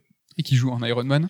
Euh, là, Mario et Lapin Crétin, ben voilà, c'est mortel. C'est un jeu Switch où euh, t'es sur de la base tactical qui est ultra fluide, euh, vraiment facile au début. T'as des boss, t'as des vraiment de l'observation, euh, t'as un super DLC. euh, Mais qui n'hésite pas à grimper un peu en difficulté. vraiment, avec, euh, ouais, quand plus, tu vas dans le jeu, mais qui t'accompagne bien et c'est une porte d'entrée au tactical qui est vraiment parfaite. Donc pour moi, c'est le top 1 du jeu de footix. Oh là là, c'est beau. Voilà, donc euh, rendez-vous la semaine prochaine pour un nouvel interlude et un nouveau top 3. Tout à euh, fait. peut-être top 3 de, top 3 d'experts. Experts euh, nez creux. Comme là on a fait Footix, on fera euh, quels sont les jeux d'experts? On va terminer ce raid alert euh, dans une continuité euh, j'espère fluide avec 3D World et Bowser Fury en parlant un petit peu de la plateforme 3D. Euh, Aujourd'hui, situation de la plateforme 3D, historique rapide, mais bon ça va être plus de la discussion, on va se remémorer ensemble les bons moments d'un genre qu'on a adoré et qu'on a un peu délaissé. Je te regarde avec insistance. Parce que la plateforme 3D, c'est un peu comme le baston. C'est un genre qu'on croit mort, mais qui va et qui vient dans la hype du jeu vidéo, tu vois. Euh, Est-ce qu'on peut dire qu'en 2021, il est encore en vie? Euh, Je pense que oui. En tout cas, en 2020, c'est clair, il a fait un petit peu, euh, un petit peu sensation. Mais on va y revenir sur les titres. Euh, ce qu'on peut dire de la plateforme 3D, c'est que c'est un genre qui était roi à l'époque de la 64 et de la PlayStation. Est-ce que tu as des bons souvenirs, euh, Coucou, de, de, de cette période? Je crois que la 64 est une console importante pour toi. Ouais. Que, qui me tient beaucoup à cœur et qui avait des jeux exceptionnels. Et euh, clairement, la plateforme 3D, c'était mon genre de prédilection à l'époque, je pense qu'on peut le dire. Parce que sur 64, ben, 60% des jeux qui sortaient dessus étaient de la plateforme 3D. Mais c'était presque le. sans déconnant, mais Non, euh, non, tu déconnes. Mario 64, Banjo-Kazooie, Donkey Kong 64. euh, Trouble. Comment il s'appelait ce jeu? Euh, Euh, Tu l'as, non Le mec violet, là, le tofu? oui, euh, le jeu Ubisoft. euh, éclaté. Parce que tout ça pour dire que la, la console euh, était euh, la console d'un genre en fait. Mm. C'est que bon sur 64, hélas, hein, c'est pas du tout le sujet, hein, mais euh, il y avait pas de jeu de voiture, il y avait pas de jeu de baston, il y avait pas de jeu de, de il y a pas de jeu de, de RPG. Il y avait des jeux de baston, mais tu ne savais pas les apprécier. Oui, il y avait des jeux de voiture. Tu- Maze the Dark Tu vas me Age. sortir, voilà, tu vas me sortir Hybrid Even, et puis tu vas me sortir, bref. Et non, ça, il y aura, Automobile Lamborghini. fera le On top, se contentait de peu. faudra faire le top des jeux 64 Beetle sont- Adventure. qui ne sont pas des jeux de, de, de plateforme 3D. Enfin, Elle incarnait vraiment, tu vois, la plateforme 3D et, et euh, bah, le- le- le- les talons, quoi. La Maestria, c'était la plateforme reine, quoi. Et si tu me permets, elle avait ce surplus de puissance par rapport à la Saturn et à la PlayStation qui lui permettait justement. De- Non mais oui, c'était un genre qui demandait un peu plus de puissance, euh, donc euh, voilà quoi. Une Et- maîtrise de la 3D plus pointue. Et à la même époque, tu vois, euh, on, avait des grandes figures euh, de la plateforme 3D sur PlayStation 64, on va y revenir, PlayStation, ça m- ça m'intéresse. mais arrête. Et sur Xbox, tu vois, la Xbox, elle est un peu comme la 64. Alors Ken va me tuer, mais à mon sens, tu vois, il y avait des genres euh, morts en fait sur Xbox. Il y avait Ouais. des genres qui, étaient inexistants. euh.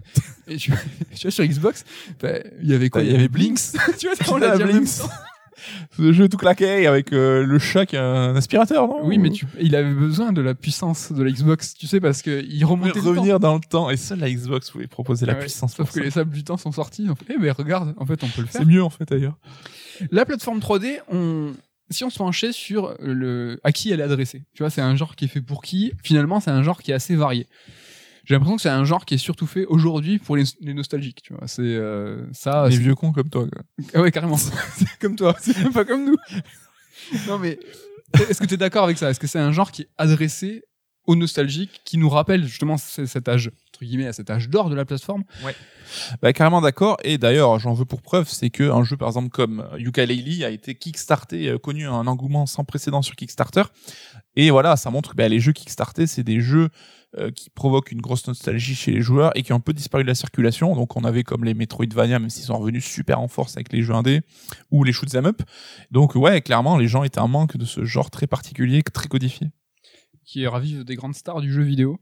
Euh, bon, c'est un genre aussi pour les enfants. Tu Mhm. vois, c'est un toujours pareil. Hein, c'est on a l'impression que c'est quelque chose qui est pas important, mais euh, voilà, euh, maintenant euh, les anciens joueurs, enfin les joueurs de jeux vidéo ont grandi, euh, sont, ont- sont mûrs, ont des enfants et, et partagent avec eux leur passion. Mhm. Le, le, le, le, le public euh, qui des enfants, c'est quelque chose à pas négliger. Et Oui. c'est un, c'est un marché en fait qui est hyper conséquent. Tout bêtement, hein, faisant un comparo avec l'édition, l'édition, l'édition jeunesse, c'est monstrueux le, le, le, le, le marché que c'est pour, pour le monde de l'édition. C'est un marché dans le marché, quoi. Mais ouais, et dans le jeu vidéo, on n'y pense pas. C'est vrai que nous, on regarde le prisme, le jeu vidéo par un prisme qui est tout le temps le même, qui est le nôtre.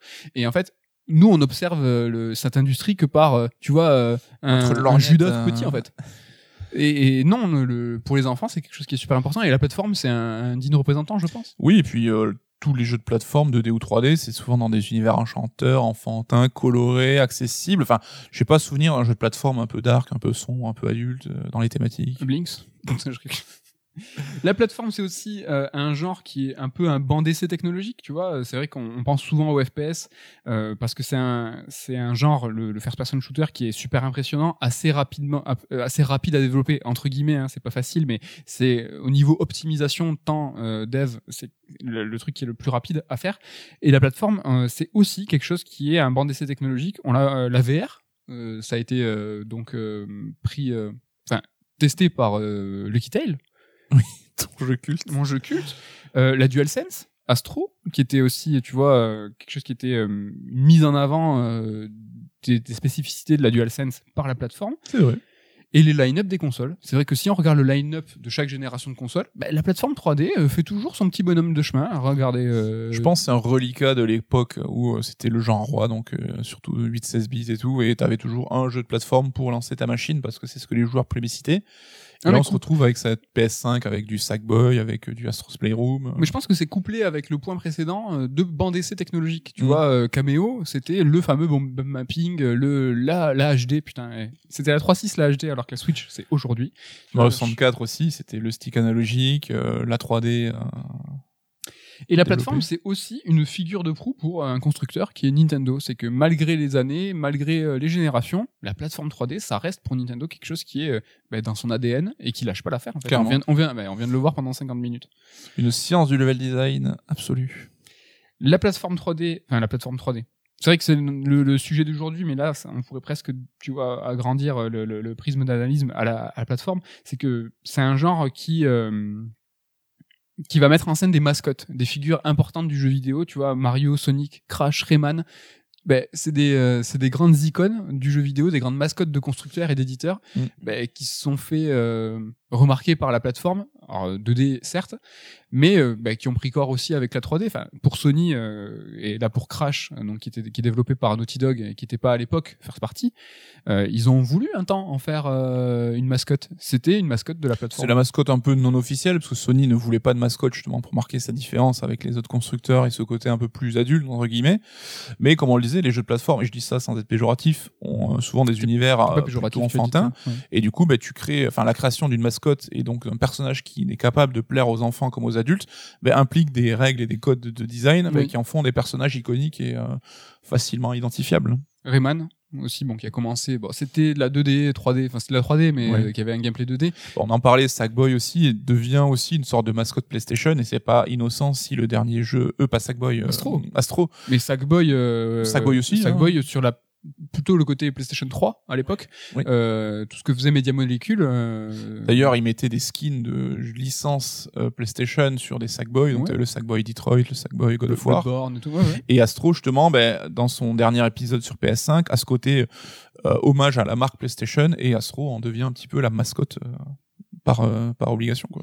La plateforme 3D, euh, on se pose la question sur euh, sa vitalité, comment elle a traversé les âges. Euh, la scène indé, c'est quelque chose, c'est une- scène qui souvent renouvelle les genres. Mm.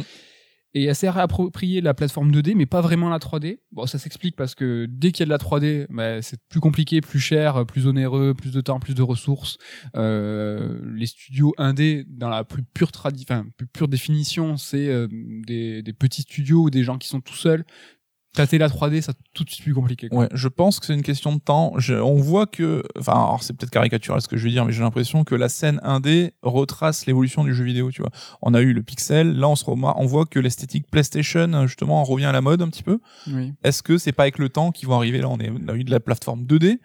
Je pense que la plateforme 3D pourrait arriver dans une Bah, nouvelle vague oui. d'ici quelques Ouais, temps. qui s'explique, je pense, parce que par tout ce qui est middleware, c'est que c'est de plus en plus facile de développer des jeux comme telle génération, telle génération, et plus on avance dans le temps, plus euh, c'est plus simple. Il y a des, des, des, des ressources qui sont attribuées. Tu vois, par exemple, la 3D façon PlayStation, c'est plus facile, j'imagine, j'imagine, de le développer aujourd'hui qu'il y a 10 ans. Tu vois. Oui, puis c'est une question aussi de d'offres. Des gens pixels, bah, t'en as tellement que pour te différencier, bah, tu fais de la 3D. Puis il y a tellement de jeux. Tu vois, des Metroidvania, on a eu des millions. On est passé au roguelite. Et roguelite, il commence à en avoir plein. Il y a eu les jeux de cartes. Enfin, voilà, c'est une question aussi de, de, de changer, de renouveler l'offre. Dans le dans l'indé euh, plateforme 3D, on peut citer Poi. Je sais pas si t'en as entendu parler. C'est un Mario 64 euh, like qui est très très sympa. Non. Euh, J'ai pas eu l'occasion de le faire. Poi mais- Ouais, Poi. C'est euh... Yop à l'envers. Oh, tu as parlé tout à l'heure euh, des vieilles gloires hein, euh, sur euh, Kickstarter, tout ça. Tu as parlé donc du coup de, de Yooka-Laylee, donc qui a été euh, proposé par Mingin Jongo, donc qui a, qui a été fondé après euh, sur les, c'est les bases de Playtonic Games, les anciens de Rare, hein, Mm.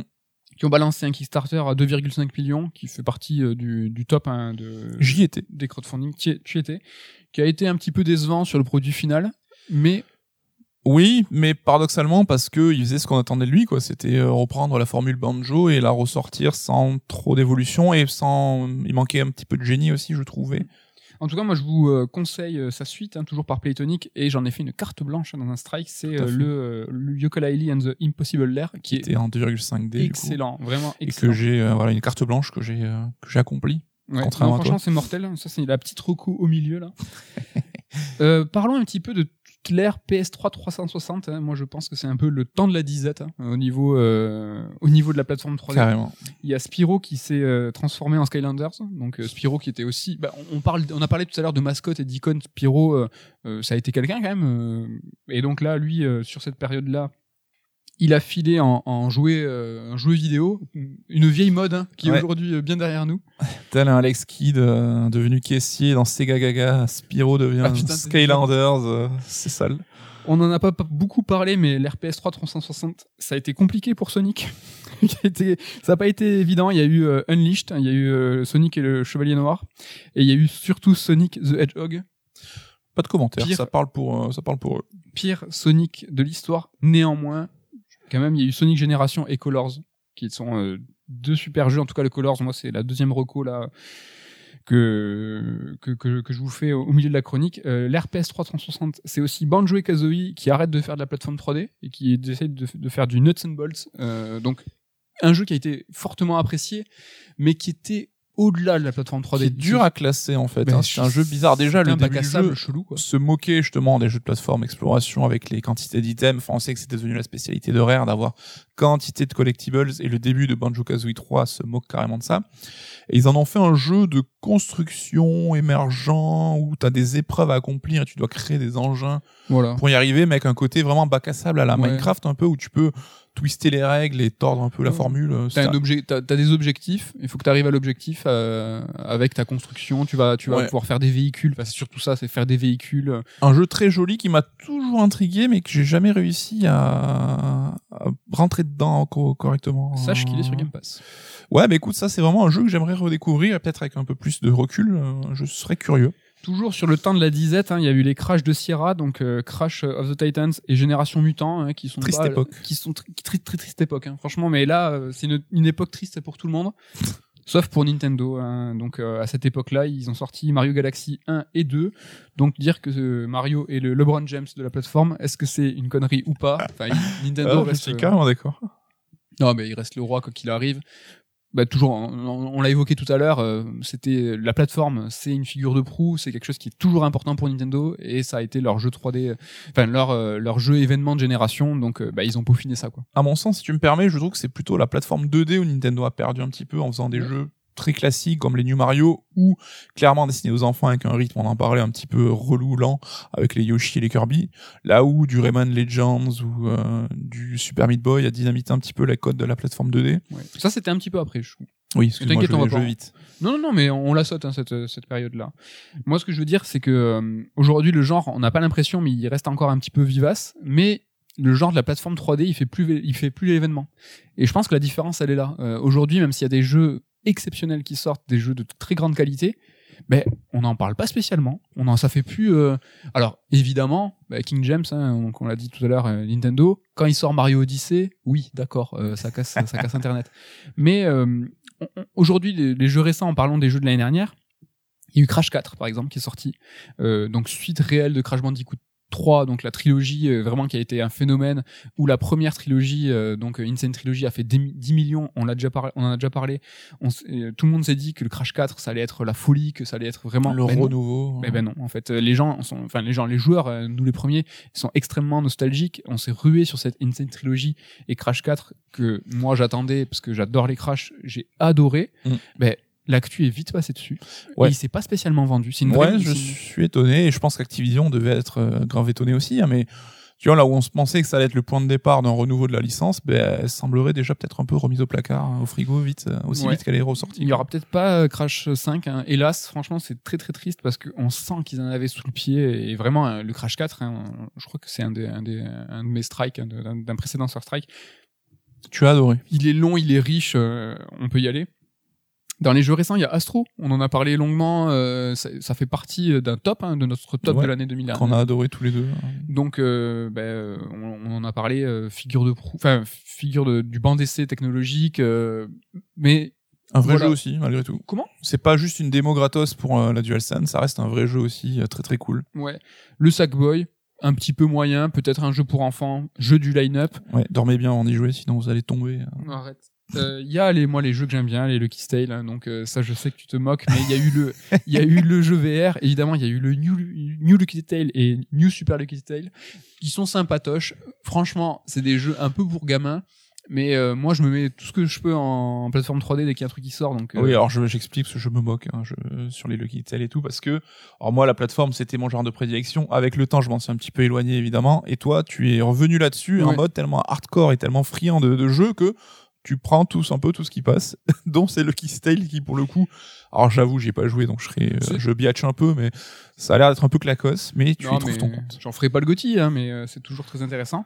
Et si on regarde 2021, donc qu'est-ce qui arrive? Euh, Il y a quand même Ratchet Clank Rift Apart, donc Ratchet Clank qui à l'époque de Jack and Daxter, donc toute cette période Ratchet Clank, Jack and Daxter, on l'a sauté là, Ouais. mais parce que c'était une toile de fond le, la 3D. Ouais, ils ont un peu twisté ça avec le côté un peu action quelque part, avec beaucoup d'armes et tout. Ça c'était plus Jack 2, Jack 3, mais pardon, oui, je parlais de Ratchet, excuse-moi. je- Ouais. Ah non, Ratchet, oui, Ratchet, oui, eux, ils avaient twisté ça euh, avec euh, les armes. Oui. Donc il y a un nouveau Ratchet qui arrive, qui est super attendu. Pareil, bande d'essai technologique, là, le fameux SSD Mm. qui va normalement nous faire passer d'un niveau à l'autre instantanément. Ce qui devrait peut-être mon premier Ratchet. Hein. J'avoue que c'est une franchise qui m'a jamais trop excité. T'avais pas là... fait le remake du premier? Non, euh, l'univers et tout, je trouve ça toujours, ça a l'air cool et tout, mais ça m'a jamais inspiré plus que ça. Il y a Balan qui arrive, donc euh, dur. hein. Là, euh, on a fait la démo, on a peur. hein. Euh, Ah putain, c'est chaud. ça va pas rendre service au genre. on en parle, on va, on va en parler. Et peut-être Psychonauts 2, donc qui a été annoncé en 2015 par Double Fine, qui est censé arriver en 2021. Franchement, J'espère, parce que là, celui-là, c'est bah, Psychonauts premier du nom. euh, bah, c'est un jeu qui est exceptionnel par la richesse, par euh, l'originalité, par L'humour. hein. l'humour. euh, Mais j'ai très très peur du 2. Tu sais, c'est toujours. euh, ah, on veut Mirror's Edge 2, puis finalement c'est claqué. Ah, on veut machin. Enfin, est-ce qu'ils ont encore la flamme pour en faire Parce comme on dit, la plateforme 3D, c'est un genre assez exigeant. Psychonauts, par exemple, si je pouvais te donner un conseil, c'est ne le refais jamais. Moi, je l'ai fait il y a quelques temps, je sais plus, ça a quelques années, parce qu'il était dispo, euh, je sais plus où il était dispo, parce qu'il y avait un remake HD, hein, euh, fut un temps. Euh, je l'ai refait, et putain, ça a vieilli de ouf. Bah, déjà à l'époque, c'était pas exempt de défaut. Hein. C'est vrai que l'univers, l'inventivité, euh, peut-être permettait de passer outre, mais euh, ça restait un jeu plus de cœur qu'un jeu réellement exceptionnel. Hein. Et Moi, j'ai peur quand même. Ouais, moi aussi je flippe, mais j'espère qu'il va arriver. Et pour finir et clore un petit peu cette chronique sur la plateforme 3D qui a été vraiment, euh, tu vois, c'était un peu une discussion sur nos souvenirs, tout ça. J'aimerais te poser deux questions. C'est en fait pourquoi finalement aujourd'hui on aime le platformer 3D et pourquoi peut-être tu ne l'aimes plus ou pourquoi tu ne l'as plus aimé? Tu vois, c'est vrai que tu t'en es détourné. Est-ce que tu as eu euh, donc euh, on en a parlé tout à l'heure, les la N64, euh, des jeux euh, plateforme 3D à ne plus savoir qu'en faire parce qu'il y avait quasiment que ça. T'as eu une overdose? Pourquoi tu t'en es Est-ce que tu saurais dire? Oui, c'est que je pense quand tu joues beaucoup un genre en particulier, bah, à un moment tu te lasses un petit peu. Après les goûts évoluent aussi. Hein. C'est vrai qu'aujourd'hui je le dis, mais je suis plus orienté vers des jeux plus cinématographiques avec un peut-être une emphase un peu plus sur le scénario, Jeu d'adulte quoi. peut-être un peu plus linéaire et guidé. Mais euh, tu vois comme euh, comme Zelda Breath of the Wild m'a montré que c'est pas que j'aimais pas les mondes ouverts, mais c'est que un bon monde ouvert bah, pouvait me convaincre. Bah là, euh, Mario Bowser's Fury et Mario 3D World me montrent aussi que j'aime toujours les jeux de plateforme en 3D. C'est juste que je ne me contente que de la, de la perfection, quoi, que du meilleur. Ouais, le, le, le gratin quoi. Et c'est des genres de jeux qui évoquent, je pense aussi, une certaine nostalgie. Hein. Est-ce que c'est pas pareil pour toi, peut-être un jeu, le jeu de voiture où toi t'étais un gros fan, gros consommateur et peut-être tu t'en es un peu lassé derrière ouais, mais c'est marrant que tu fasses cette analogie parce que moi j'adore, euh, j'ai adoré et j'adore encore les simulations auto, euh, les jeux d'arcade, enfin tout ce qui roule, hein, j'adore. Euh, néanmoins, j'ai quand même l'impression qu'aujourd'hui j'ai moins à bouffer pour ce qui est des jeux de voiture, Euh, alors que la plateforme 3D, pff, non, c'est une connerie parce qu'il y a toujours un Dirt qui sort, il y a Ouais, toujours, euh, t'as Codemaster qui fait quand même pas mal de, franchises, Project Car. t'as Oui, du- mais la plateforme comme le jeu auto, dans ces belles années euh, PlayStation 1, 64 et tout, le jeu de plateforme faisait l'événement, le jeu de voiture faisait l'événement. Quand t'avais Colin McRae qui sortait, quand t'avais Gran Turismo qui sortait, tout le monde en parlait. Et, Mm. et que le grand public s'y a donné, et Verali. Verali, enfin, c'est des jeux qui faisaient les coups des, des, des- des mags. quoi. Mm. Et la plateforme, pareil. Je pense que c'est tellement des genres qu'on a saucé que on peut plus se contenter d'épisodes un peu moyens, tu vois. Où Ouais, mais c'est ça, c'est que aujourd'hui, il y a, il y a encore de la plateforme 3D qui sort, il y a encore des jeux de voiture qui sortent, mais ils font plus l'événement. Et c'est quand, bah, tu vois, quand Bowser Fury, par exemple, qui là euh, vient d'être publié et tout le monde en parle et c'est euh, extrêmement qualitatif. Là, c'est cool, ça donne envie de s'y replonger. euh, et quand la, ben, la, la semi-auto euh, va revenir, tu vois, les Forza Horizon, ça tue. Moi, je me suis, je me suis plongé à 2000%. Ben, le prochain Gran Turismo, enfin là, moi, je pense que clairement, le prochain Gran Turismo, c'est l'un des jeux que j'attends le plus parce que euh, je veux une, utilisation de la DualSense dans un jeu de voiture bien fait par un studio interne à Sony qui vont montrer un petit peu la direction en disant, ben voilà, ça va se passer comme ça. Donc, ouais, c'est ça, c'est que c'est des jeux qui, bah, qui font plus, euh, qui font plus l'événement, quoi. Mais autant ça reste un genre euh, assez nostalgique qui s'adresse un peu à des joueurs un peu plus âgés comme nous, mais ils gardent leur force d'évocation et leur immédiateté pour un jeune public. Hein. Tu vois, moi je sais que mon neveu qui va avoir 6 ans, euh, il s'est mis à Mario, Mario 2D, tu vois, je, l'ai- mis à Game Watch Mario et tout, bah il kiffe quoi. Euh, je pense qu'il passera au jeu 3D derrière euh, aussi. Enfin, euh, Astro Boy, on va y jouer ensemble et tout, ça va être cool. Quoi. Mais tu vois, la plateforme 3D, perso, moi je l'aime pour les mêmes raisons que je l'aimais à l'époque. Ça a pas évolué, j'ai pas évolué dans mes goûts de ce genre spécifiquement. Tu vois, moi je kiffe euh, pour son ambiance. Enfin, la plateforme 3D, c'est le premier niveau qui se passe dans la jungle ou la forêt avec euh, la, la musique qui va bien. On a fait un sort song sur les premiers niveaux des jeux de plateforme. Et pour le coup, il y a une vraie filiation d'ambiance, de ton. Mm. Euh, l'aspect collection, l'aspect nostalgie. Tout ça, en fait, c'est des choses qui évoquent le temps passé du jeu vidéo, mais qui m'attirent aujourd'hui dans la plateforme 3D. J'ai Ouais. pas évolué, dans, j'ai- mes goûts n'ont pas évolué dans ce genre-là, tu vois. Mais pour des pour des profils de joueurs comme toi qui sont très euh, sur le complétionniste, etc. Bah, la plateforme 3D, l'exploration, aller récupérer tous les items, choper le 100%, c'est le délire pour toi. Quoi. Ouais, mais tu vois, Psychonauts, c'est l- c'est- il y a il- quelques, c'est l'un des rares euh, exemples qui fait évoluer le genre euh, vers quelque chose peut-être de plus, euh, bah, c'est nul, hein, dire plus adulte, mais euh, un peu différent, euh, plus sérieux, avec un humour. euh, si, ah là pour le coup, Psychonauts a un humour un petit peu plus adulte quand même, parce que Mm. tu, en fait, tu, tu, tu vas, tu plonges dans la psyché euh, de plusieurs personnages et les mecs sont tous à moitié fous, donc euh, c'est pas spécialement pour les enfants, ou en tout cas ils vont pas en comprendre la portée. Euh, c'est vrai que peut-être que la plateforme 3D a peut-être euh, besoin d'évoluer dans, dans ses tonalités. Euh, je sais pas si c'est après peut-être que c'est un genre qui est pas amené à évoluer parce qu'il est pas c'est pas possible. Après, on en a aussi souvent parlé, mais on était rentré dans une époque de l'hybridation des genres où, comme par exemple, l'infiltration n'était plus tant un genre à part entière que une mécanique dans des jeux plus vastes, plus, Oui. com- enfin, plus complexes, comme le RPG aussi. Ouais. Et tu vois, on a eu, par exemple, Prince of Persia 3D qui ont mis la plateforme euh, au cœur de leur jeu aussi, mais comme une composante parmi d'autres. Ouais. Tu vois, c'est un peu quelque chose qui va se fondre. Est-ce que... euh, Oui, on- oui, c'est vrai. Tu vois, Prince of Persia, euh, la trilogie des Sables du Temps, c'est des jeux de 3D avec des mécanismes et tout, et naturellement, je la, je la mets pas du tout dans cette catégorisation. Alors, Alors, que, que, ça reste un si, composant essentiel hein, du gameplay, justement, avec euh, le rewind et tout. euh. Ouais, ouais. En fait, t'as raison, tu l'as vu, l'évolution euh, plus adulte du plateforme 3D était devant moi et je ne l'ai pas vu. voilà pour euh, le petit tour d'horizon de la plateforme 3D. Voilà pour euh, 3D World et Bowser Fury. On espère que cette émission vous a plu. Il en est, bah c'est bon, c'est terminé pour Red Alert. Oui, bah écoute, moi ça m'a plu en tout cas. ça fait plaisir. hein, On a fait une, ah, on a fait une émission d'une heure et demie tranquillement. Oui, alors pour rien vous cacher, depuis le départ, on se dit putain, Red Alert, faut que ça soit une heure et on n'y arrive pas. On n'y arrive pas. Du coup, si vous, ça vous va une heure et demie, ou si vous préférez La semaine plus dernière, c'était hein. un peu plus un peu plus ramassé. Pour nous, l'occasion de vous remercier à vous euh, auditeurs pour votre fidélité. Merci à l'équipe, on leur passe un big up à Ken, à Ludo, à Damien et euh, bah, merci à tous. Merci, à bientôt. Ouais, à bientôt, salut.